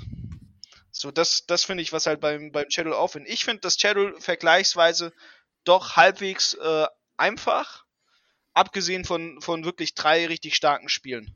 Beziehungsweise drei, vier richtig starken Spielen eher sogar. Okay. War's das? Okay, bevor ich zu der Frage komme, Robert, ich, ich gehe mal davon aus, dass du noch ein paar Sachen zu, zu ergänzen hättest. Äh, tatsächlich gar nicht mehr so viele. Ich will noch anmerken, die O-Line könnte 2020 ziemlich stabil werden. Sie haben ja noch einen Transfer von Georgia, Kate Mays. Ähm, der, ich glaube, da könnt ihr euch noch an die Story von dem erinnern? Äh, das, war, das war dieser Five-Star-Recruit, gell? Naja. Und er ist dann irgendwie, weil da irgendwelche Mobbing-Allegations irgendwie aufkamen, ist er da getransfert. Auf, aber ja, ich, es gab auch noch da eine Story, was passiert sein soll. Das ist aber so äh, obszön, dass ich das hier gar nicht erwähnen möchte weiter. Ähm, sollte er aber den äh, ja, diesen NCAA-Schnipsel bekommen, wo drauf steht, er darf diese Saison spielen, dann hat äh, Tennessee eine O-Line, wo vier Fünf-Star, äh, vier Five-Star-Recruits drin sind. Was ich ziemlich stark finde. Immo hat gerade erwähnt, Gorentano äh, hat Potenzial, sozusagen der Spieler für Tennessee zu werden. Ähm, hat anscheinend auch gerade im QB-Rennen die Nase vorne, aber immer wenn ich jetzt an Guantano denke, sehe ich so ein Video vor mir, was letztes Jahr entstanden ist im Spiel gegen Alabama, wo sie, glaube ich, zu, wirklich in der ersten Halbzeit ganz gut mitgehalten haben. Und sie standen in äh, irgendwie Goal-Line-Stands an Alabamas Endzone, hätten also einen Touchdown machen können. Guantano musste irgendwie einen relativ einfachen Read machen. Äh, hat den einfach komplett falsch gemacht. Dann war das einfach, entweder war es ein Turnover oder es war einfach dann kein Touchdown. Wurde da übelst zusammengeschissen an der Seitenlinie von Jeremy Pruitt. Äh, und ich glaube dann, ja, ich, und dann wegen dem oder keine Ahnung, ob das, ob das jetzt der ausschlaggebende Grund war, aber auf jeden Fall wurde er dann gebencht, nicht weil er verletzt war, sondern weil er sozusagen einfach nicht überzeugen konnte. Und man hatte damals noch JT Shroud und einen, äh, ich glaube, Redshirt Fresh und Maurer, die dann letztes Jahr einfach kurz Garantano übertrumpft haben.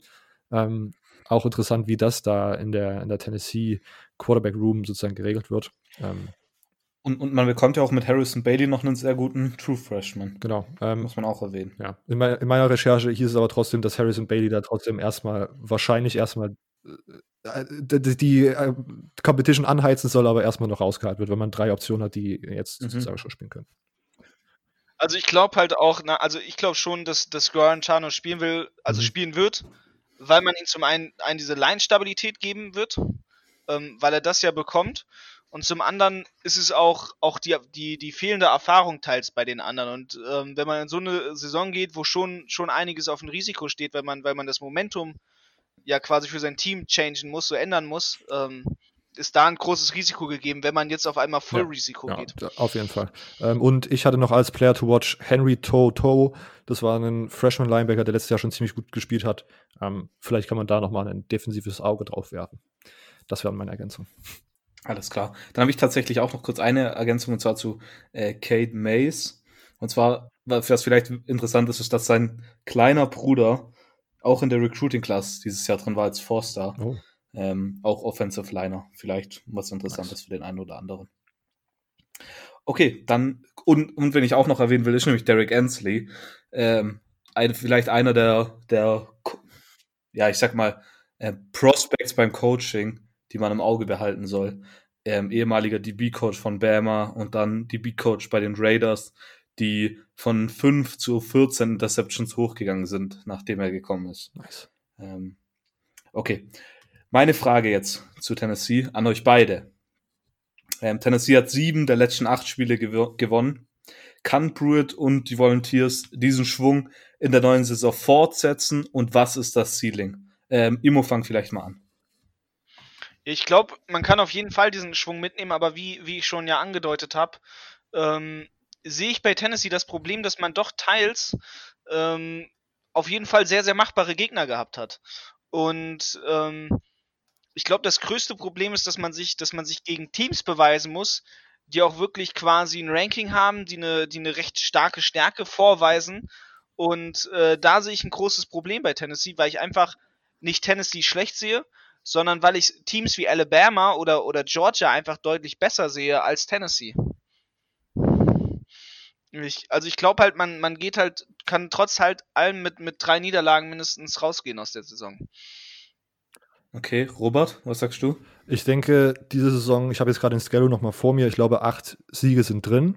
Ähm, und sie verlieren halt gegen Oklahoma, Florida, Alabama und Georgia. Ähm, aber ja, also ich denke, das ist das, ich glaube, das ist das Ceiling tatsächlich. Und ich, ja, die Spiele gegen South Carolina und Kentucky könnten knapp werden. Und bei Oklahoma, das könnte eigentlich auch, kann, kann gut auch ein Throw, so ein also das habe ich jetzt gerade sozusagen an meiner ersten Intuition als Niederlage für Tennessee gewertet. Aber wie gesagt, wir wissen noch nicht so richtig, wie Oklahoma aussieht. 100% aussieht, weil da ja doch dieses Jahr so ein bisschen, also halt einiges um, umgeworfen wird. Das haben wir auch in der Big 12-Analyse schon gesagt. Ähm, ich glaube, 8-4 ist dieses Jahr das Ceiling. Okay, wir haben jetzt noch zwei Teams, bevor Robert endlich zu seinen Florida Gators gehen darf. Ähm, also, Robert, wir haben noch die Nummer 5 und die Nummer 6. Du hast die freie Wahl. Okay, ich wähle die 6. Okay, ich habe hab jetzt gerade mir kurz überlegt, ob du so ab, abschätzen willst, wie ich es geordnet habe. Aber, und, und dass du vielleicht auf die Georgia Bulldogs abzielst. Aber nein, an der Nummer 6 haben wir die Kentucky Wildcats. Die Kentucky Wildcats waren letztes Jahr äh, 3-5 in der Conference und 8-5 overall. Und ich glaube, dass ähm, der Name Wildcats war letztes Jahr Programm. Okay, die Anspielung habe ich nicht richtig verstanden. Ähm, Highlight Game war das, äh, war vielleicht sogar, dass man äh, Louisville so dominieren konnte, wie man das gemacht hat, äh, weil das eine Rivale ist und der ja trotzdem letztes Jahr in der ACC das ein oder andere Spiel ganz gut bestanden hat. Ähm, oder äh, recht interessant aussah, aber man hat sich halt am Ende dann doch dominiert. Oder man kann auch den Belk Bowl Win gegen Virginia Tech als, als Highlight sehen. Das war auch eine, eine ja, okay Performance, eine ganz gute Performance von Kentucky. Ähm, Lowlight Game war wahrscheinlich die 7 zu 24 Niederlage gegen South Carolina. Ähm, zwei Teams, die in der Mitte der SEC West sind und da so ein bisschen hilflos ist, auszusehen, ist halt schwierig. Aber wie gesagt, die hatten ja letztes Jahr auch, sage ich mal, sehr, sehr große Probleme mit der Quarterback-Position in Kentucky. Ähm, und da, das ist wahrscheinlich einer der Gründe dafür, dass man da so hilflos aussah. Recruiting war ganz okay. Ähm, man war am Ende 25 im, Nummer 25 im National Ranking, Nummer 9 in der SEC. Äh, als interessante Spieler habe ich mir äh, markiert den Number One Juco Offensive Tackle Jeremy Flax. Ähm, Juco-Spieler ja generell, die, die, haben schon Erfahrung dann sozusagen und sind dann vielleicht immer ganz gut einsetzbar in solchen, in solchen Teams, die halt irgendwie so um die 8, 5, 7, 6 spielen. Ich glaube, da sind Juco-Talente immer ganz gut, wenn man sozusagen sein äh, ja, Highschool-Recruiting-Ding nicht optimal ausnutzen kann. Außerdem, äh, wichtigster Incoming Freshman ist wahrscheinlich äh, Bo Allen, Quarterback, ähm, der Number 5 Recruit aus dem Staat Kentucky. Also auch da hat man dieses Jahr so ein bisschen zugelegt, ein bisschen äh, lokal ein paar gute Talente geholt. Ja, sonst Off-Season-Move, der Coaching-Staff ist äh, ohne große Änderungen geblieben. Ähm, man hat aber wahrscheinlich den ja, besten oder wichtigsten Spieler der letzten Saison mit Lynn Bowen Jr. Äh, in die NFL verloren. Linborn Jr. eigentlich Receiver. Ich glaube, das haben jetzt schon, die Story haben viele mitbekommen und dann waren letztes Jahr auf einmal alle Receiver von Kentucky KO und äh, man hat dann einfach Quarterbacks. Quarterbacks, genau, Quarterbacks KO und Lynn Bowden hat da einfach mal als Option QB das, das Ruder übernommen und sah da wirklich nicht schlecht aus. Ähm, 2020 wird es wieder viel von Terry Wilson abhängen, dem Quarterback, der eigentlich letztes Jahr starten sollte, sich dann aber verletzt hat, Season Ending. Ähm, der jetzt auch wieder zurückkommen sollte. Und ja, wie gesagt, es wird viel von ihm abhängen. Ähm, sonst die O-Line und die D-Line äh, haben jetzt mehr Erfahrung. Ähm, sie haben jetzt, Kentucky hat jetzt viele, viele gute, gute Tiefe bei den Skill-Playern, ähm, haben eine sneaky gute Secondary. Ähm, das Einzige, was, äh, also Kentucky ist für mich dieses Jahr so ein Team, was wieder gut performen könnte, so wie letztes Jahr, wo es ja schon, sag ich mal, so ein bisschen überraschend war nach der Sache mit den Quarterbacks und nachdem man mit Benny Snell sozusagen im Jahr davor so einen wichtigen Spieler abgeben musste, der wirklich für viel offensive Produktion verantwortlich war. Und ich glaube tatsächlich, dass die dieses Jahr auch wieder so ohne richtigen Superstar, wenn man da mal Terry Wilson ausklammert, äh, offensiv, trotzdem ganz gut mithalten können der SEC East. Ähm, mein Player to watch ist äh, Lamar Watson, ein ziemlich guter äh, äh, Linebacker, der aber auch gut die Edge rushen kann. Ähm, generell in der, in der Defense sind da könnte der ein oder andere äh, Diamant vergraben sein. Aber wie gesagt, das ist eine gut, ziemlich gute Team-Unit und da wird sich dann im Laufe der Saison wahrscheinlich rauskristallisieren, wer da wirklich die Spieler in der äh, Kentucky Defense sind. Ähm, ja, und wie gesagt, mir fehlen irgendwie bei Kentucky ist ja die Difference Maker, aber ich sehe sie als Team in general einfach als äh, ziemlich gute Unit, die in der SEC East doch äh, ganz gut äh, abschneiden könnten. Wir schauen auf den Schedule und äh, ich würde auch hier sagen, dass der eigentlich, ja, sage ich mal, für ja, wieder nicht einfach wird. Ähm, aber bei welchem SEC-Team wird das schon einfach? Ähm, die ähm, das Make-or-Break-Game wird wahrscheinlich direkt in Woche 2 bei den Gators sein.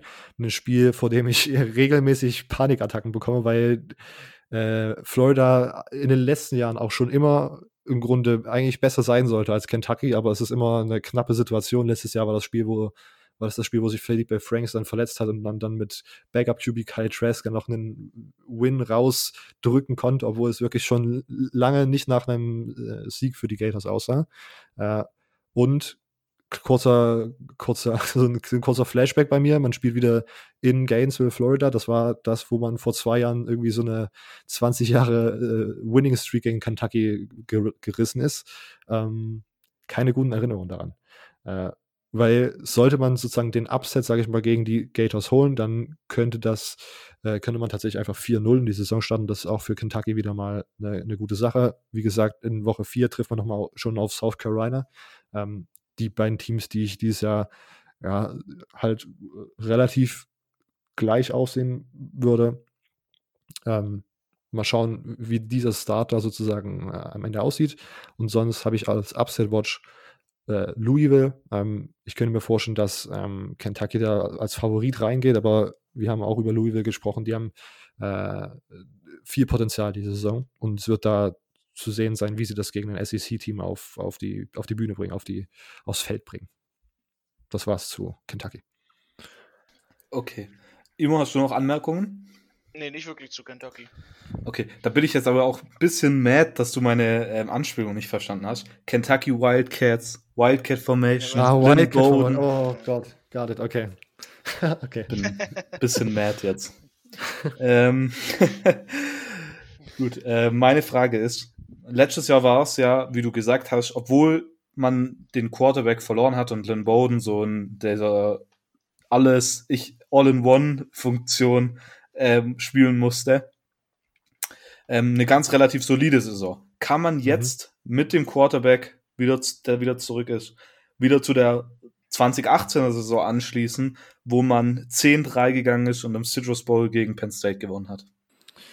Ähm, ich glaube, das ist dieses Jahr nicht möglich. Vor allen Dingen, weil dieses Jahr Tennessee wieder gut mitspielt und deswegen, ähm, ich will jetzt noch nicht spoilern, wo ich dann Kentucky gerankt habe, aber ich glaube, dass zehn Siege dieses Jahr wirklich schwierig aussehen. Als SEC West-Gegner hat man auch noch Mississippi State angezogen, die, wie gesagt, ähm, ein Team sind, was schwer zu schlagen sein wird, weil wenn man die Air Raid gut installiert bekommt in der Offseason, ähm, ist das einfach schwierig zu stoppen, äh, zu stoppen. Ähm, ja, ich glaube, dass es schwierig sein wird, da irgendwie zehn Siege rauszudrücken. Alles klar. Imo, dann machen wir weiter mit dir. Es bleibt keine große Wahl, wir haben nur noch eine Zahl, die Nummer 5. Das sind die Georgia Bulldogs. Die Georgia Bulldogs waren letztes Jahr 7-1 in der Conference und 12-2 overall. Imo. Yeah, Georgia.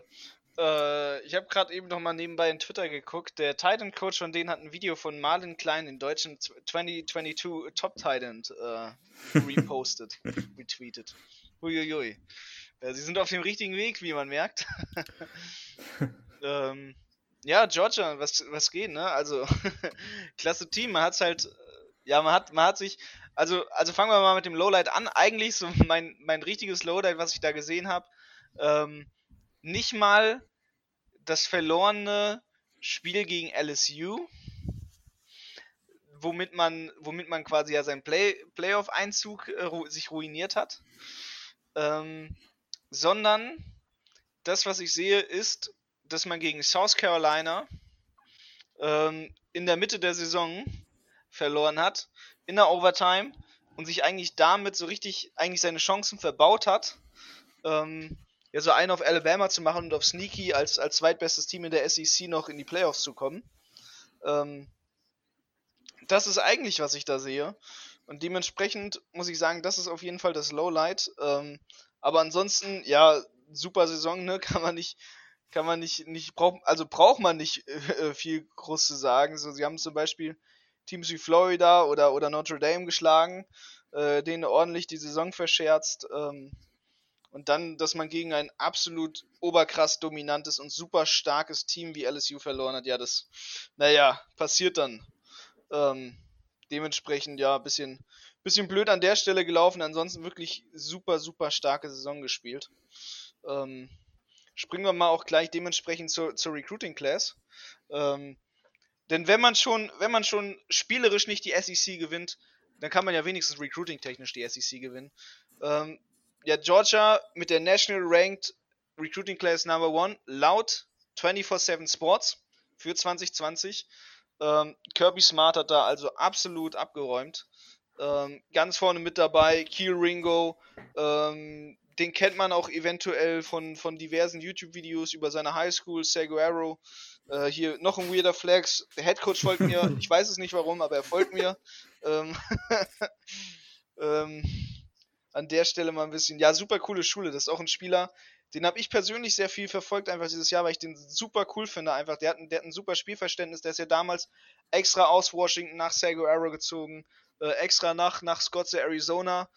Ähm, extra quasi, also die Mama hat da wohl einen Job bekommen, ähm, ist, auch, ist auch eine große, große Wachstumsregion, die, das, dementsprechend kann man das auch nicht irgendwie erklären, so nach dem Motto, die Highschool hat da äh, so, so ein komisches Recruitment gemacht, um den Spieler rüberzuholen.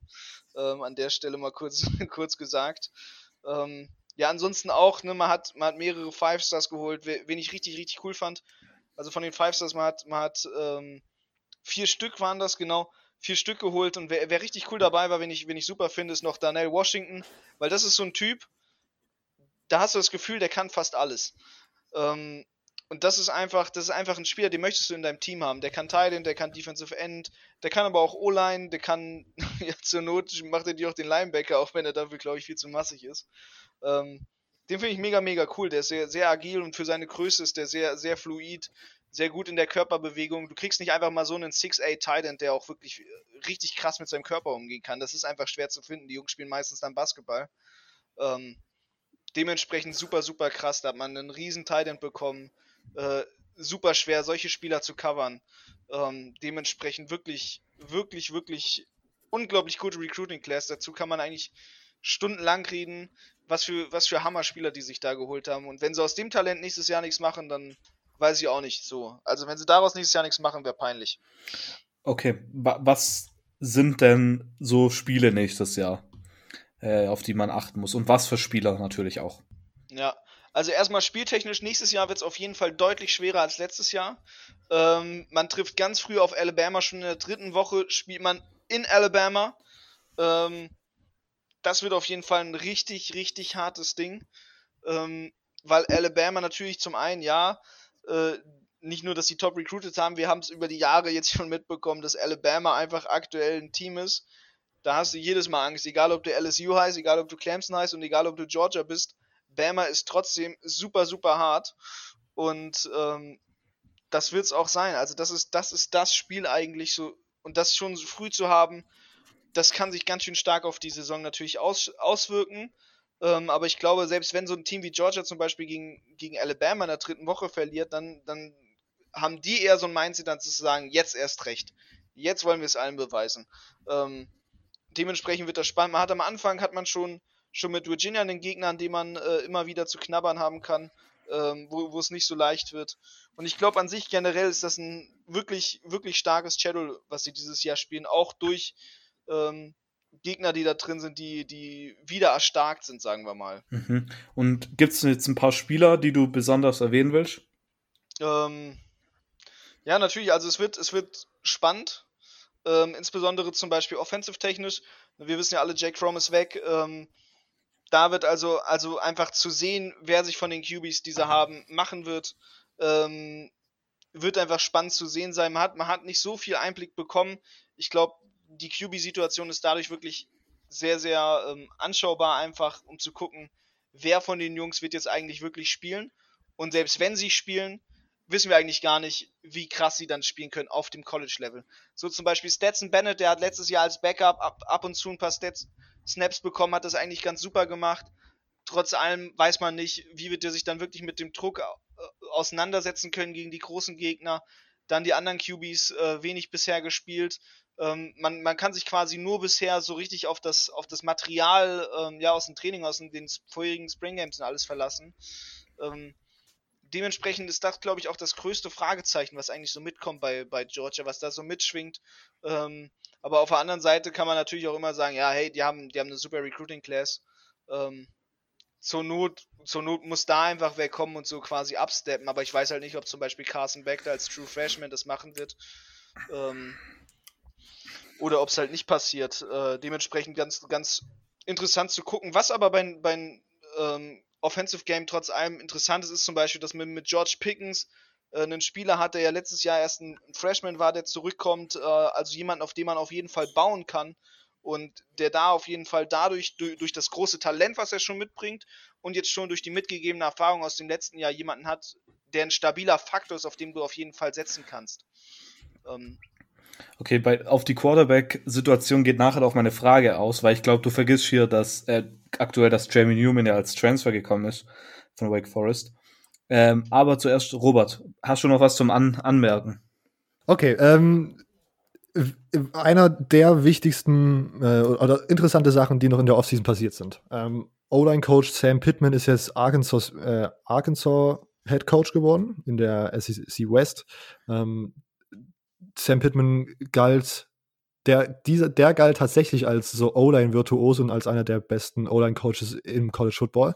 Ähm, also das ist vielleicht doch ein, ja, ein, schwerwiegender äh, Verlust, den man dann zu verkraften hat. Ähm, aber der neue O-Line-Coach ist jetzt ähm, ehemaliger Ole Miss Head Coach Matt Luke. Also ich glaube, das ist jetzt, ja, keine Ahnung, wie viel auch Impact so ein O-Line-Coach so auf das wirkliche Spiel hat. Aber ich glaube, man hat, konnte den doch dann gut, ganz gut ersetzen. Noch neuer Hire, ähm, Offensive Coordinator Todd Monken. Ich möchte es mal so sagen, es war dringend nötig, dass man offensiv nochmal neu denkt, weil das letztes Jahr echt, ich meine, ne, eine Niederlage gegen LSU im SEC Championship Game ist schon, ist schon so eine Sache, aber wie man das, in welcher Art und Weise man da verloren hat und in welcher Art und Weise man die, das letzte Jahr das Potenzial von Jake Fromm einfach weggeworfen hat, weil offensiv einfach nichts passiert ist in Georgia. Die haben einfach nichts auf die Reihe bekommen. Das ja, macht, mich immer, macht mich immer so ein bisschen wütend, weil im Grunde ist Kirby Smart wie jemand, der sehr viel Geld hat und der kauft sich einen, der kauft sich einen Ferrari, aber der hat keinen Führerschein. Der kriegt die, der kriegt die krassesten Recruiting Classes, aber die X's und O's hauen einfach offensiv in keiner Weise hin, wo man dann irgendwie sagen kann, warum, also es macht auch für mich irgendwie, Jamie Newman wird wahrscheinlich der Starter, weil JT Daniels wahrscheinlich noch nicht starten darf. Das ist, hängt jetzt noch alles in der Luft, wie das gerade ist, aber die meisten gehen davon aus, dass JT Daniels dieses Jahr noch nicht starten kann. Ähm, ich frage mich, was in den Entscheidungsprozess von JT Daniels so, so eingewirkt hat, weil als äh, so highly äh, appreciated QB Prospect sehe ich in den letzten zwei Jahren nichts, was äh, Georgia irgendwie für mich attraktiv machen würde. Vielleicht ist Todd Monken da jetzt die Lösung. Er ist auf jeden Fall ein Pass-First-Coach, habe ich rausgefunden. Seine Schemes sind aber oft nicht äh, sozusagen immer dieselben gewesen. Ich glaube, der war jetzt letzte Saison tatsächlich noch bei den Browns und äh, es lässt sich Genau, genau. Und äh, er, er passt, er kann gut sein Scheme dem Playerpool anpassen, den er zur Verfügung hat. Was mit George Pickens und weiteren Offensivwaffen in Georgia ja, also es ist ja offensichtlich, dass dieses Team Talent hat. Und wir, man braucht jetzt jemanden, der offensiv sagt, Jungs, das ist die Idee und wir machen jetzt mal ein bisschen, wir, wir punkten jetzt einfach mal. Weil ja, die Defense wins Games, aber kein, äh, wins Championships, aber jetzt keine Games.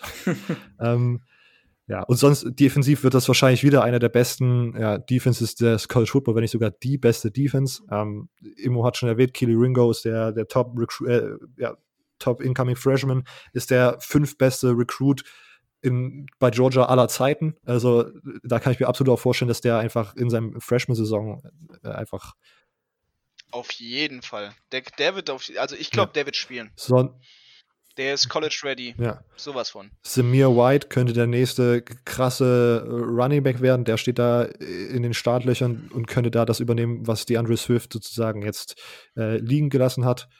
Ähm, und sonst, ich glaube, das war's. Ich bin sehr gespannt, wie die Offense unter Todd Monken aussieht, ob er das auch wirklich, ob er da irgendeine Entwicklung einleiten kann oder ob ihm da Kirby Smart irgendwie reinredet und das dann doch alles so aussieht wie letztes Jahr, weil ja, also man hat halt einfach das Potenzial da und ich finde, sie haben einfach in den letzten Jahren einfach zu wenig daraus gemacht.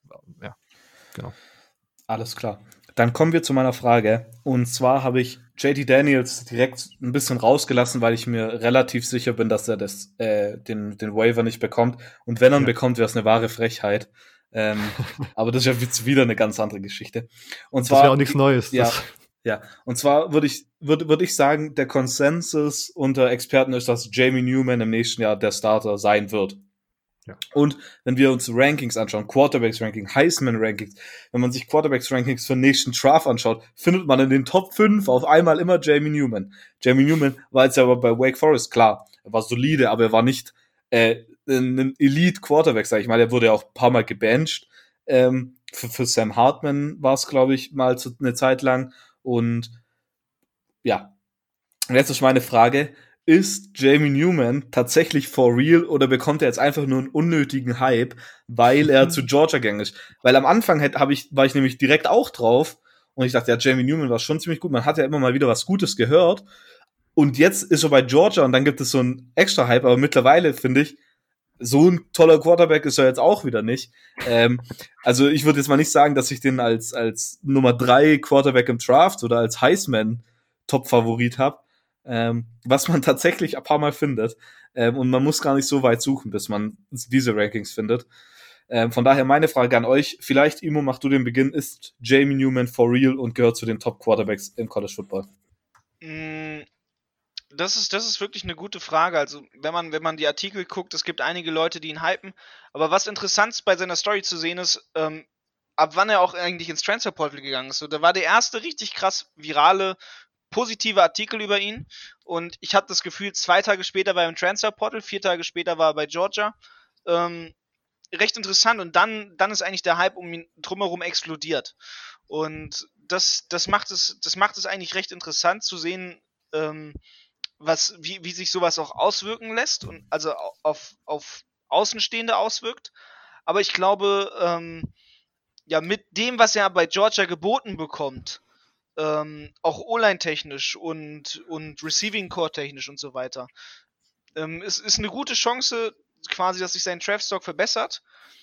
Aber ähm, ja, ich weiß gar nicht so recht, ob, ob, ob er so super krass ist oder ob es einfach, also ob die QB-Class, die jetzt kommt, gegeben dadurch, dass die QB-Class, die jetzt war, ähm, so stark ist, ähm, ob einfach das sowieso die, die, die QB-Class quasi für 2021 bisschen, bisschen runter, runterwertet und äh, dadurch eher auch in der so hoch gewertet wird. Okay, Robert? Okay, ähm, ich glaube, dass er nicht so gut ist, wie das die, die Hype-Machine gerade behauptet. Ich glaube, er ist ein okayer Quarterback. Ich äh, glaube aber auch, dass er den, den Draft-Talk, keine Ahnung, wie man das nennt, den Draft-Buzz auch bekommen hätte, wäre er bei, bei ähm, Wake Forest Wake Forest geblieben, weil er, ich glaube, das mit dem Benchen war, glaube ich, 2018, oder? Ich glaube, 2019 sah die Saison tatsächlich schon ziemlich gut aus. Das Einzige, was mir als Georgia-Fan wäre ich einer, in dieser Rolle kann ich mir gar nicht vorstellen, aber rein hypothetisch, äh, auf den ganzen, äh, sag ich mal, College Football Instagram-Seiten, die jetzt gerade unter Offseason keinen Content haben, wird es öfter mal die Statistik rausgehauen, dass letzte Saison ziemlich gut aussah von Jamie Noon, aber gegen Ranked Opponents sah das schon immer ziemlich anders aus. Und wenn ich mir jetzt gerade bei ähm, College Football Reference hier die Spiele aufrufe, dann sehe ich, gegen North Carolina war das jetzt nicht war das kein gutes Spiel. Da war es 53% Completion Percentage, ein Touchdown, eine Interception, 214 Yards. Gegen, äh, keine Ahnung, Clemson, also 6 von 14, 41 Yards, 2 Interception. Da, keine Ahnung, was das war. Also ne, Virginia Tech auch zwei Touchdowns, zwei Interception bei 45% Completion Percentage. SEC East ist eine andere Competition als äh, ACC, whatever Division das ist, wo, wo, wo Wake Forest spielt. Das ist eine andere Competition und ich glaube, das Supporting Cast wird das auch wieder so ein bisschen ausgleichen, aber ich glaube nicht, dass der dieses Jahr ein Heisman-Kandidat ist.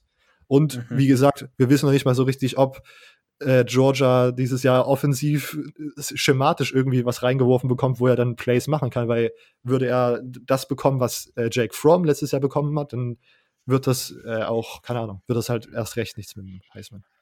Mhm. Ich habe den nämlich vor kurzem auch erst schon einen Tweet gesehen, wo einer so QBA-Stats, sondern QBB-Stats gehabt hat.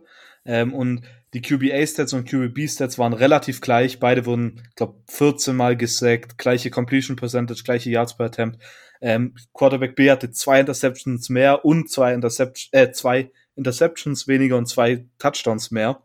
Mhm. Und Quarterback A, also der schlechtere von beiden, wenn man die, die Touchdowns noch mit einberechnet, war halt Jamie Newman in den Spielen seit November im letzten Jahr. Und B war halt Jaron Williams ähm, von Miami. Und dann hat, hatte der halt geschrieben, dass A halt Jamie Newman, der Georgias neuer Star Quarterback, ein zukünftiger First Round Pick, wo der halt ein bisschen verletzt war und ohne seine zwei Top Receiver war. Und B war halt der Miami, der schlechte Quarterback, der gebencht wird und die schlechteste Offense geleitet hat.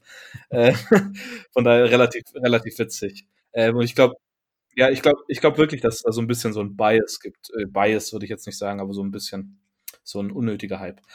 Alles klar. Dann ja. sind wir mit. Aber wenn man, also, also ich finde, ich muss kurz nochmal noch rein da in die, in die, in die ganze Sache mit Jamie Newman. Ich habe nämlich, um meine Aussage ähm, noch ein bisschen zu untermauern, mal kurz gerade die QB-Class aufgemacht. Und es ist halt wirklich, warum auch, glaube ich, so ein großer Hype mitschwingt. Du hast in deiner Class jetzt Trevor Lawrence, Justin Fields, zwei potenzielle äh, Heisman-Gewinner zum einen und ähm, die absoluten Top-QBs der letzten Jahre.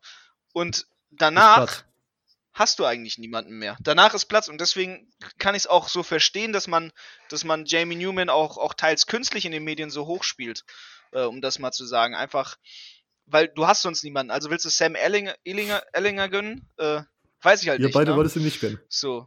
Äh, ich, ich, ich nicht so. Hater. Alles klar. Aber dann machen wir jetzt fertig mit der SEC East. Natürlich haben wir noch ein Team und zwar die Florida Gators Sie waren letztes Jahr 6-2 in der Conference, 11-2 overall. Robert, endlich. Du darfst. Let's go. Okay, ähm, ich möchte noch mal kurz anteasern, äh, bevor ich mit Florida anfange. Wir, äh, wir arbeiten im Hintergrund dran, dass wir vielleicht zu, dem, zu Georgia und der Jamie Newman-Sache noch mal in den nächsten Wochen noch mal vertieft drauf eingehen. Mehr dann demnächst. Und jetzt zurück zu Florida kommt wenn ihr dem Podcast schon länger zuhört, habe ich bestimmt irgendwann letztes Jahr im Dezember oder kurz nachdem die Saison vorbei war, irgendeinen Fünf-Jahres-Plan für äh, Florida vorgestellt, wo ich in, in fünf Jahren sozusagen bis zum National Championship vorgehen wollte. Der wird komplett über Bord geworfen äh, weil ich glaube, dass es schneller gehen kann. Okay. Highlight Game 2019 war wahrscheinlich der Sieg gegen Auburn. Es war ein geranktes Team. Die sind nach, äh, nach Gainesville gekommen in The Swamp und da war, also die Atmosphäre war über den Fernseher einfach direkt schon electric und wahrscheinlich in echt noch. Es, es, gab da dieses Video, was mit dem Handy vom Feld gefilmt wurde, wo man dann auf einmal kann das Mikrofon hat aber komplett übersteuert, weil es einfach so laut war, als dort Michael Pirine so einen, keine Ahnung, 80 Yard Run an der Seitenlinie äh, einfach durchgezogen hat. Also Auburn, das Spiel war auch äh, absolut nice zum Ansehen. Lowlight war dann wahrscheinlich die Niederlage gegen Georgia. Am Ende sind es, glaube ich, nur sieben Punkte Unterschied gewesen. Ähm, aber wenn man das Spiel gesehen hat, hat man da doch, also war, war, der, war der tatsächliche Unterschied zwischen den beiden Teams doch größer als sieben Punkte. Leider. Okay, ähm, wenn wir aufs Recruiting 2020 schauen. Ich würde sagen, es ist, es ist gut. Ähm, man ist Neunter im National Ranking, Sechster in der SEC. Ähm, ich würde trotzdem sagen, dass das Recruiting immer noch das größte Minus ist, was Dan Malen mitgebracht hat im Moment. Wir hätten das Potenzial, also ich glaube, Georgia ist ein ähnlich attraktiver Spot für Recruits eigentlich, ähm, wie Florida ist ein ähnlich attraktiver Spot wie Georgia, aber trotzdem kriegt man es irgendwie nicht hin, diese Elite Recruiting Classes einzufahren. Wenn ich aber neutral schaue, ist das trotzdem eine ziemlich gute Recruiting-Class. Man hat jetzt am Ende nur ein Five-Star-Recruit ähm, geholt. Das war Defensive Tackle Gervin Dexter. Ähm, zudem, ja, der ist auch mein wichtigster Incoming Freshman. Sonst interessante Spieler. Ähm, Outside Linebacker Derek Wingo finde ich einen sehr, sehr guten äh, Outside Linebacker, der auch dieses Jahr tatsächlich auch schon mit in die Rotation einrutschen kann. Xavier Henderson ist ein Wide Receiver, der der Bruder von CJ Henderson ist, Top 10 Pick äh, im NFL Draft äh, zu Jacksonville? Ich weiß es gerade gar nicht. Ähm, also äh, einer der besten Cornerbacks, die letztes Jahr im Draft gegangen sind. Ähm, und sonst hat man tatsächlich dieses Jahr auch übers Transfer Portal ein gutes Talent an Land ziehen können. Zum Beispiel Lorenzo Lingard, ähm, ein ehemaliger Feister äh, Running Back, der bei Miami so ein bisschen untergegangen ist, was auch hauptsächlich an Verletzungen lag. Wenn der fit bleiben kann, ist das auf jeden Fall eine gute Verstärkung für ähm, ja, den Running Back Room vorletzter Saison konnte man schon äh, Brandon Cox von Georgia äh, an Land ziehen, der dann dies, ab dieser Saison ähm, eligible ist und mitspielen darf und der auch wahrscheinlich eine größere Rolle in der Defensive Front einnehmen darf. Das ist auch, glaube ich, ein ehemaliger, ich glaube auch mindestens ein hoher Forster gewesen. Ähm, also von dem erwarte ich auch diese Saison ziemlich viel, vor allen Dingen, weil in der Defensive Front auch einige Lücken zu schließen sind. Äh, und sonst ähm, hat man noch einen Grad-Transfer von Mississippi State, Offensive Guard Stuart Reese. Eine äh, Grad-Transfers in der O-Line finde ich absolut stark, weil man dann davon ausgehen kann, äh, dass die viel Erfahrung haben. Also im Optimalfall haben die dann viel Erfahrung und können im Grunde direkt spielen. Ähm, und die O-Line war letztes Jahr jetzt nicht die Stärke von Florida und wenn man da verletzt, äh, wenn man da erfahrene Spieler sozusagen noch ranholen können, die da ein Jahr nochmal alles geben können, um vielleicht ihren Draftstock irgendwie aufzubessern, finde ich das absolut nice. Übrigens auch Transfer von Mississippi State. Ich glaube, man hat da immer noch, äh, vor allen Dingen mit den Coaches, irgendwie noch gute Links. Dan Mullen war ja, bevor er Florida Head Coach war, Mississippi State Head Coach und hat da vielleicht noch so ein klare Connections. Letztes Mal konnte man, letztes Jahr konnte man ja äh, ähm, einen Defensive End von Louisville hören, wo ähm, unser Defensive Coordinator davor war, Jonathan Greenard, ähm, der jetzt auch im Draft relativ äh, gut, äh, relativ hoch gedraftet wurde, jetzt irgendwie in den ersten paar Runden, jetzt nicht erster oder zweiter, aber doch ganz gut. Ähm, und der auch letztes Jahr ziemlich gut für die Florida Gators abgeliefert hatte. Wichtigster Incoming Freshman, äh, ich bin ein bisschen off track gekommen. Five-Star Defensive Tackle Gavin Dex habe ich gesagt, er wird höchstwahrscheinlich dieses Jahr mit in die ähm, ja, Defensive Front Rotation äh, mit einfließen. Offseason Moves. Äh, Coaches sind ziemlich konstant geblieben. Eine einzige Änderung war tatsächlich der Titan Coach, ähm, der jetzt, glaube ich, Head Coach äh, bei Howard geworden ist. Ähm, aber den konnte man auch adäquat ersetzen. Sonst äh, Abgänge sind natürlich äh, ja, schwerwiegend gewesen. CJ Henderson gesagt, der Top 10 Pick, glaube ich, äh, als, als Cornerback, Jabari Soniga und Jonathan Greenard, das waren die aus der Defensive Front, die letztes Jahr absolut abgeliefert haben. Ähm, die sind auch im Draft gegangen. Michael P. Ryan, der Leading Rusher aus der letzten Saison, der tatsächlich so ein bisschen underperformed hat. Und außerdem drei Receiver, die auch im Draft weggegangen sind. Also der Draft hat äh, an Florida ganz schön gezerrt, aber wie gesagt, ich bin trotzdem dieses Jahr generell positiv dem gegenüber eingestimmt, was wir noch an Spielern da haben.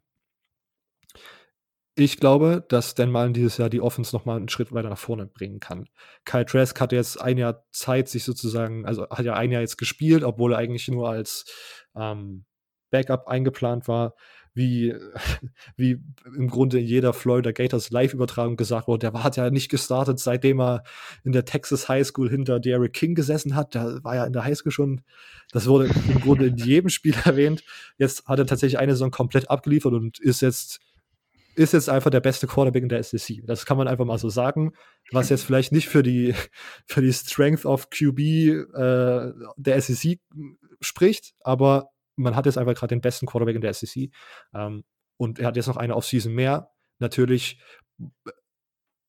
nicht mit Training äh, mit den anderen, mit, mit seinen Teamkameraden, aber da ja nicht viel systematisch im Offensivscheme geändert werden wird, weil der Coaching-Staff gleich geblieben ist, kann man sozusagen ja diese Personal Drills und seine, seine, ja, seine Personal Drills kann man ja trotzdem durchführen, auch ohne die Team Drills. Also ich bin sehr gehypt auf Kyle Trask, wie er da dieses Jahr, es gibt ja sogar so ein bisschen Draft-Buzz. Mal, mal schauen, ob man da sich noch weit nach oben spielen kann. Und Emery Jones ist immer noch der Backup, auf dem ich auch immer sehr gehypt bin. Man hat letztes Jahr schon das ein oder andere äh, Spiel gesehen, wo er dann mal für einen Option reinkam oder auch den ein oder anderen Pass mal werfen durfte. Und wenn Kyle Trask nach der Saison in die NFL geht, dann bin ich wirklich super gehypt auf Emery Jones und das, was der mal mit einem noch mobileren Quarterback anstellen kann. Ähm, ja, drei Receiver im Draft, das ist äh, ziemlich viel. Ähm, aber letzte Saison hat es nochmal richtig gezeigt, Dan Malen setzt nicht auf einen Receiver, der die ganzen Receiving Yards so äh, sammelt, sondern er hatte, glaube ich, fast zehn Receiver, die mehr als zehn Catches hatten. Und äh, ja, ein Großteil von denen ist halt immer noch da.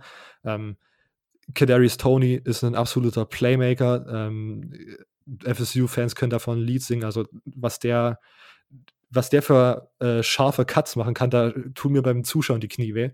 Ähm, Kyle Pitts im Receiving Core ist der, ist der Titan, der auch gerade First Round NFL Draft Buzz bekommt, weil er auch eine absolute Maschine ist und ein absolutes, also die Kombination aus Schnelligkeit und einem 6-6 Target, der im Grunde überall auf dem Feld eingesetzt äh, oder aufgestellt werden kann, ist wirklich super gefährlich. Defensiv, die Defensive Front, äh, ich glaube, dass man da genug Talent hat, äh, um das äh, einzu, äh, einzurotieren.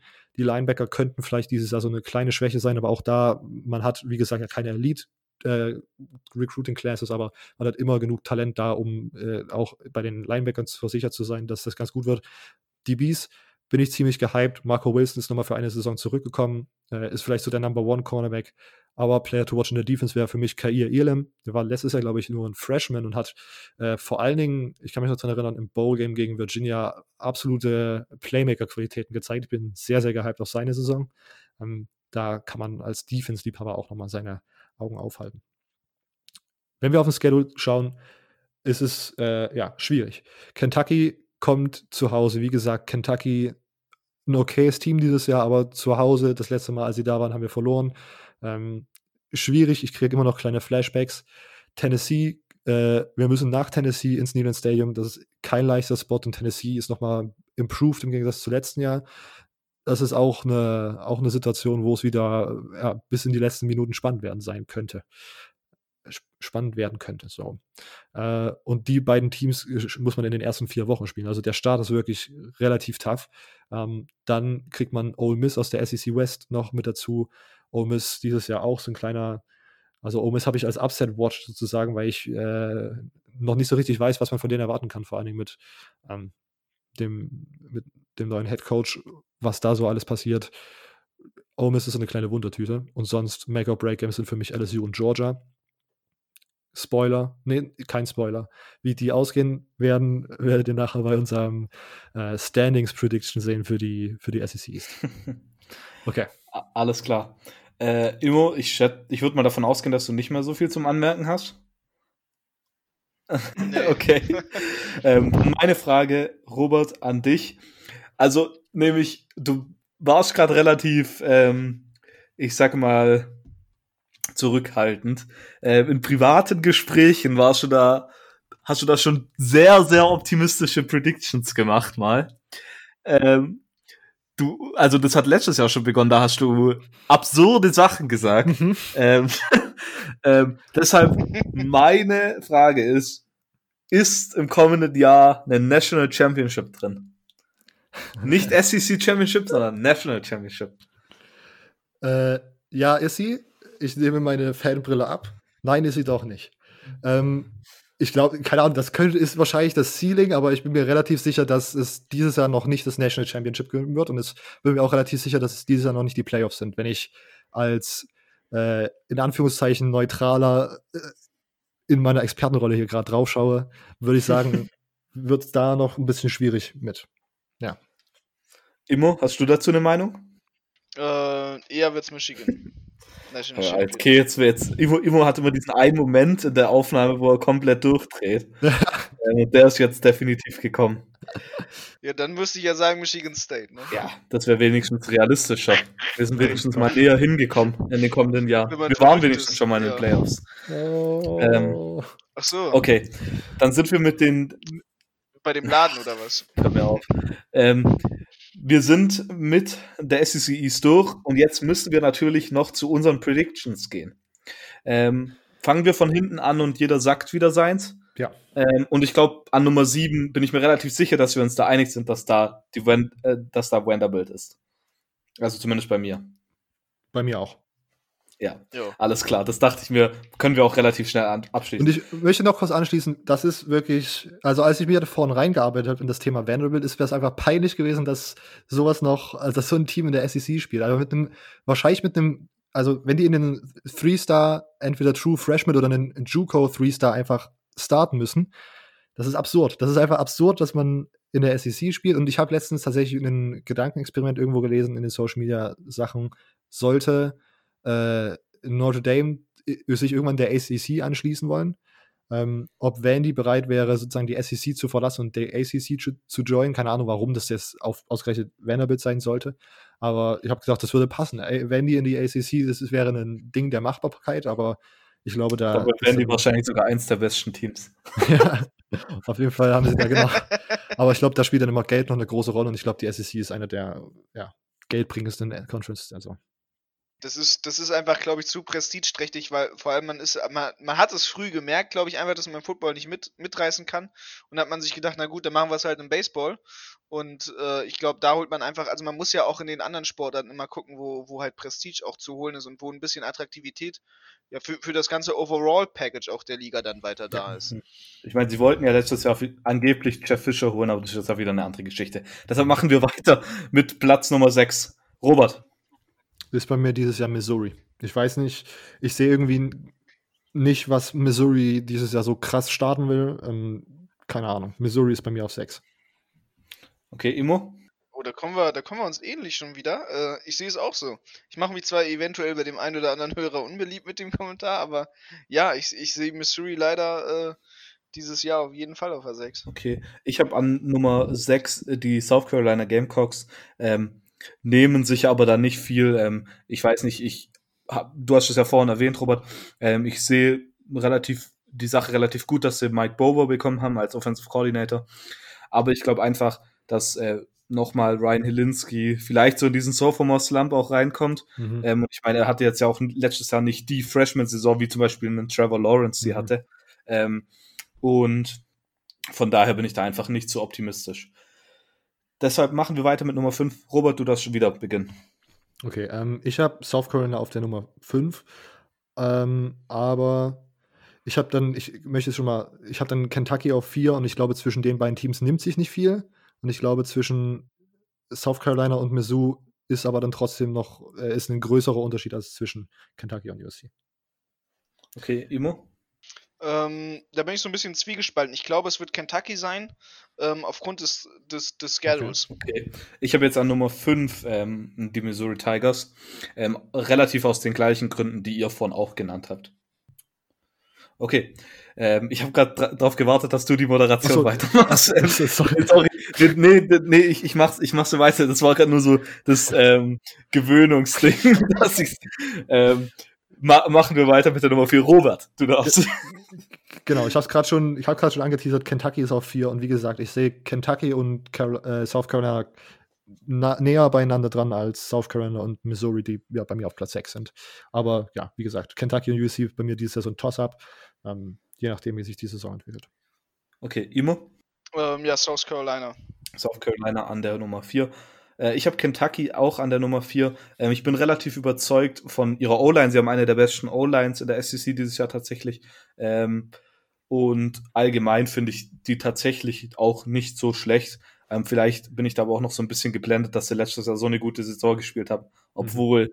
die Sache halt nicht so gut, zumindest auf der Quarterback-Position aussah. Robert, mach weiter mit der Nummer 3. Okay, Nummer 3 ist Tennessee.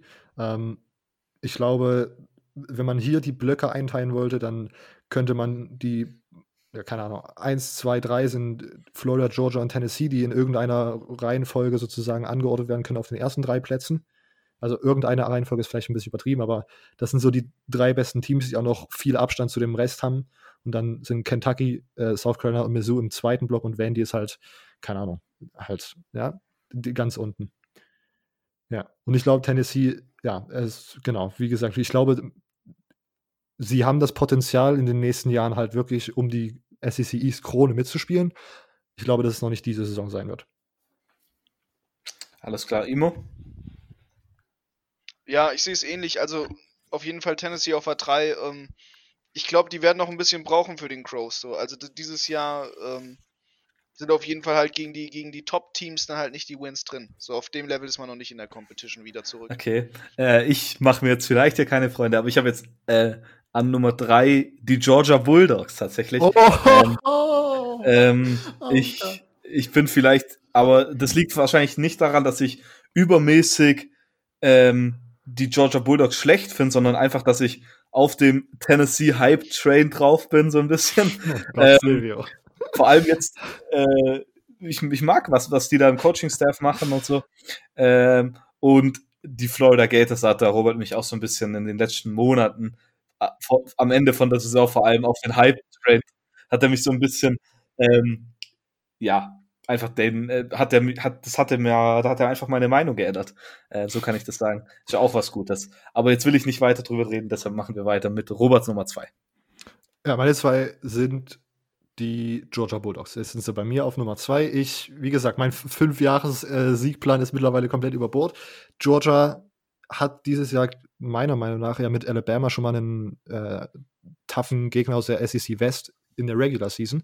Ähm, und ich kann, ich, ich stell, in meiner Imagination passiert folgendes: Florida gewinnt gegen äh, Georgia und sie gewinnen äh, mehr SEC-Spiele. Ich glaube, ist bestimmt passiert wieder irgendein Fuck, aber das passiert Georgia auch.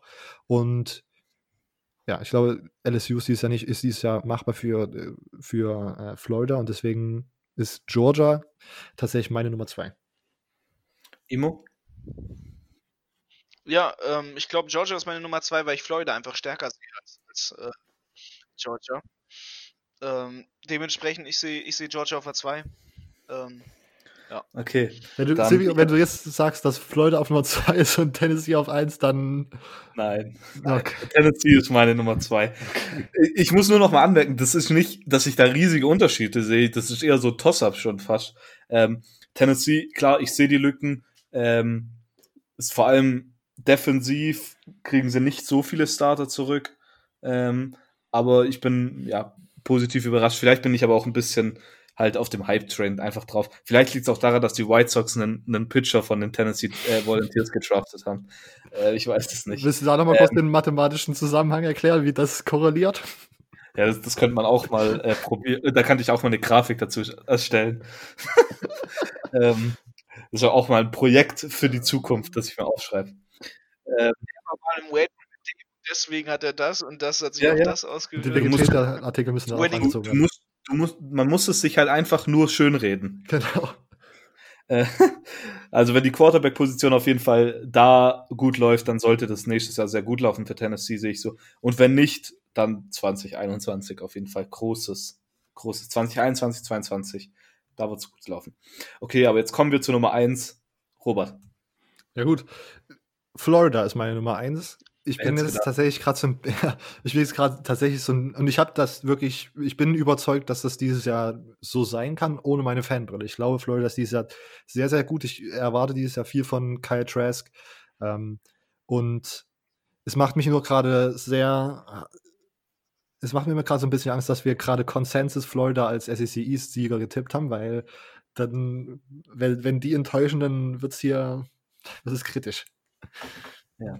Ich, ich glaube, wir können es uns relativ sparen. Imo und ich, wir haben ja auch, oder? Das habe ich jetzt schon richtig verstanden. Auch ja. die Gators. Ja, dann, dann ja. würde ich sagen, können wir es damit eigentlich abschließen. Ähm, ich meine, du hast das ja relativ sehr, sehr gut erklärt, ähm, wie es bei den Florida Gators aussieht. Und von daher würde ich sagen, könntest du jetzt mit der Abmoderation weitermachen. Perfekt. Ähm, liebe Zuhörer, vielen Dank, dass ihr zugehört habt. Ihr hört uns nächste Woche Montag wieder. Und rein logisch sollte dann die SEC West Preview kommen.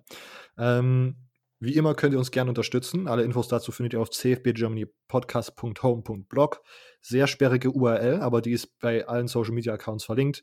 Twitter ist at cfbgermanypodcast, at cfb, äh, oder cfb, Quatsch, Twitter ist at cfbgermanypod und Instagram ist cfbgermanypodcast. Wenn ihr auf diesem Instagram und auf dem Twitter-Account seid, könnt ihr dort auf die Website gehen. Auf der Unterstützen-Seite bei unserer Website findet ihr dann die Information, dass ihr uns entweder monetär unterstützen könnt. Dazu ist alles auf der Website gesagt.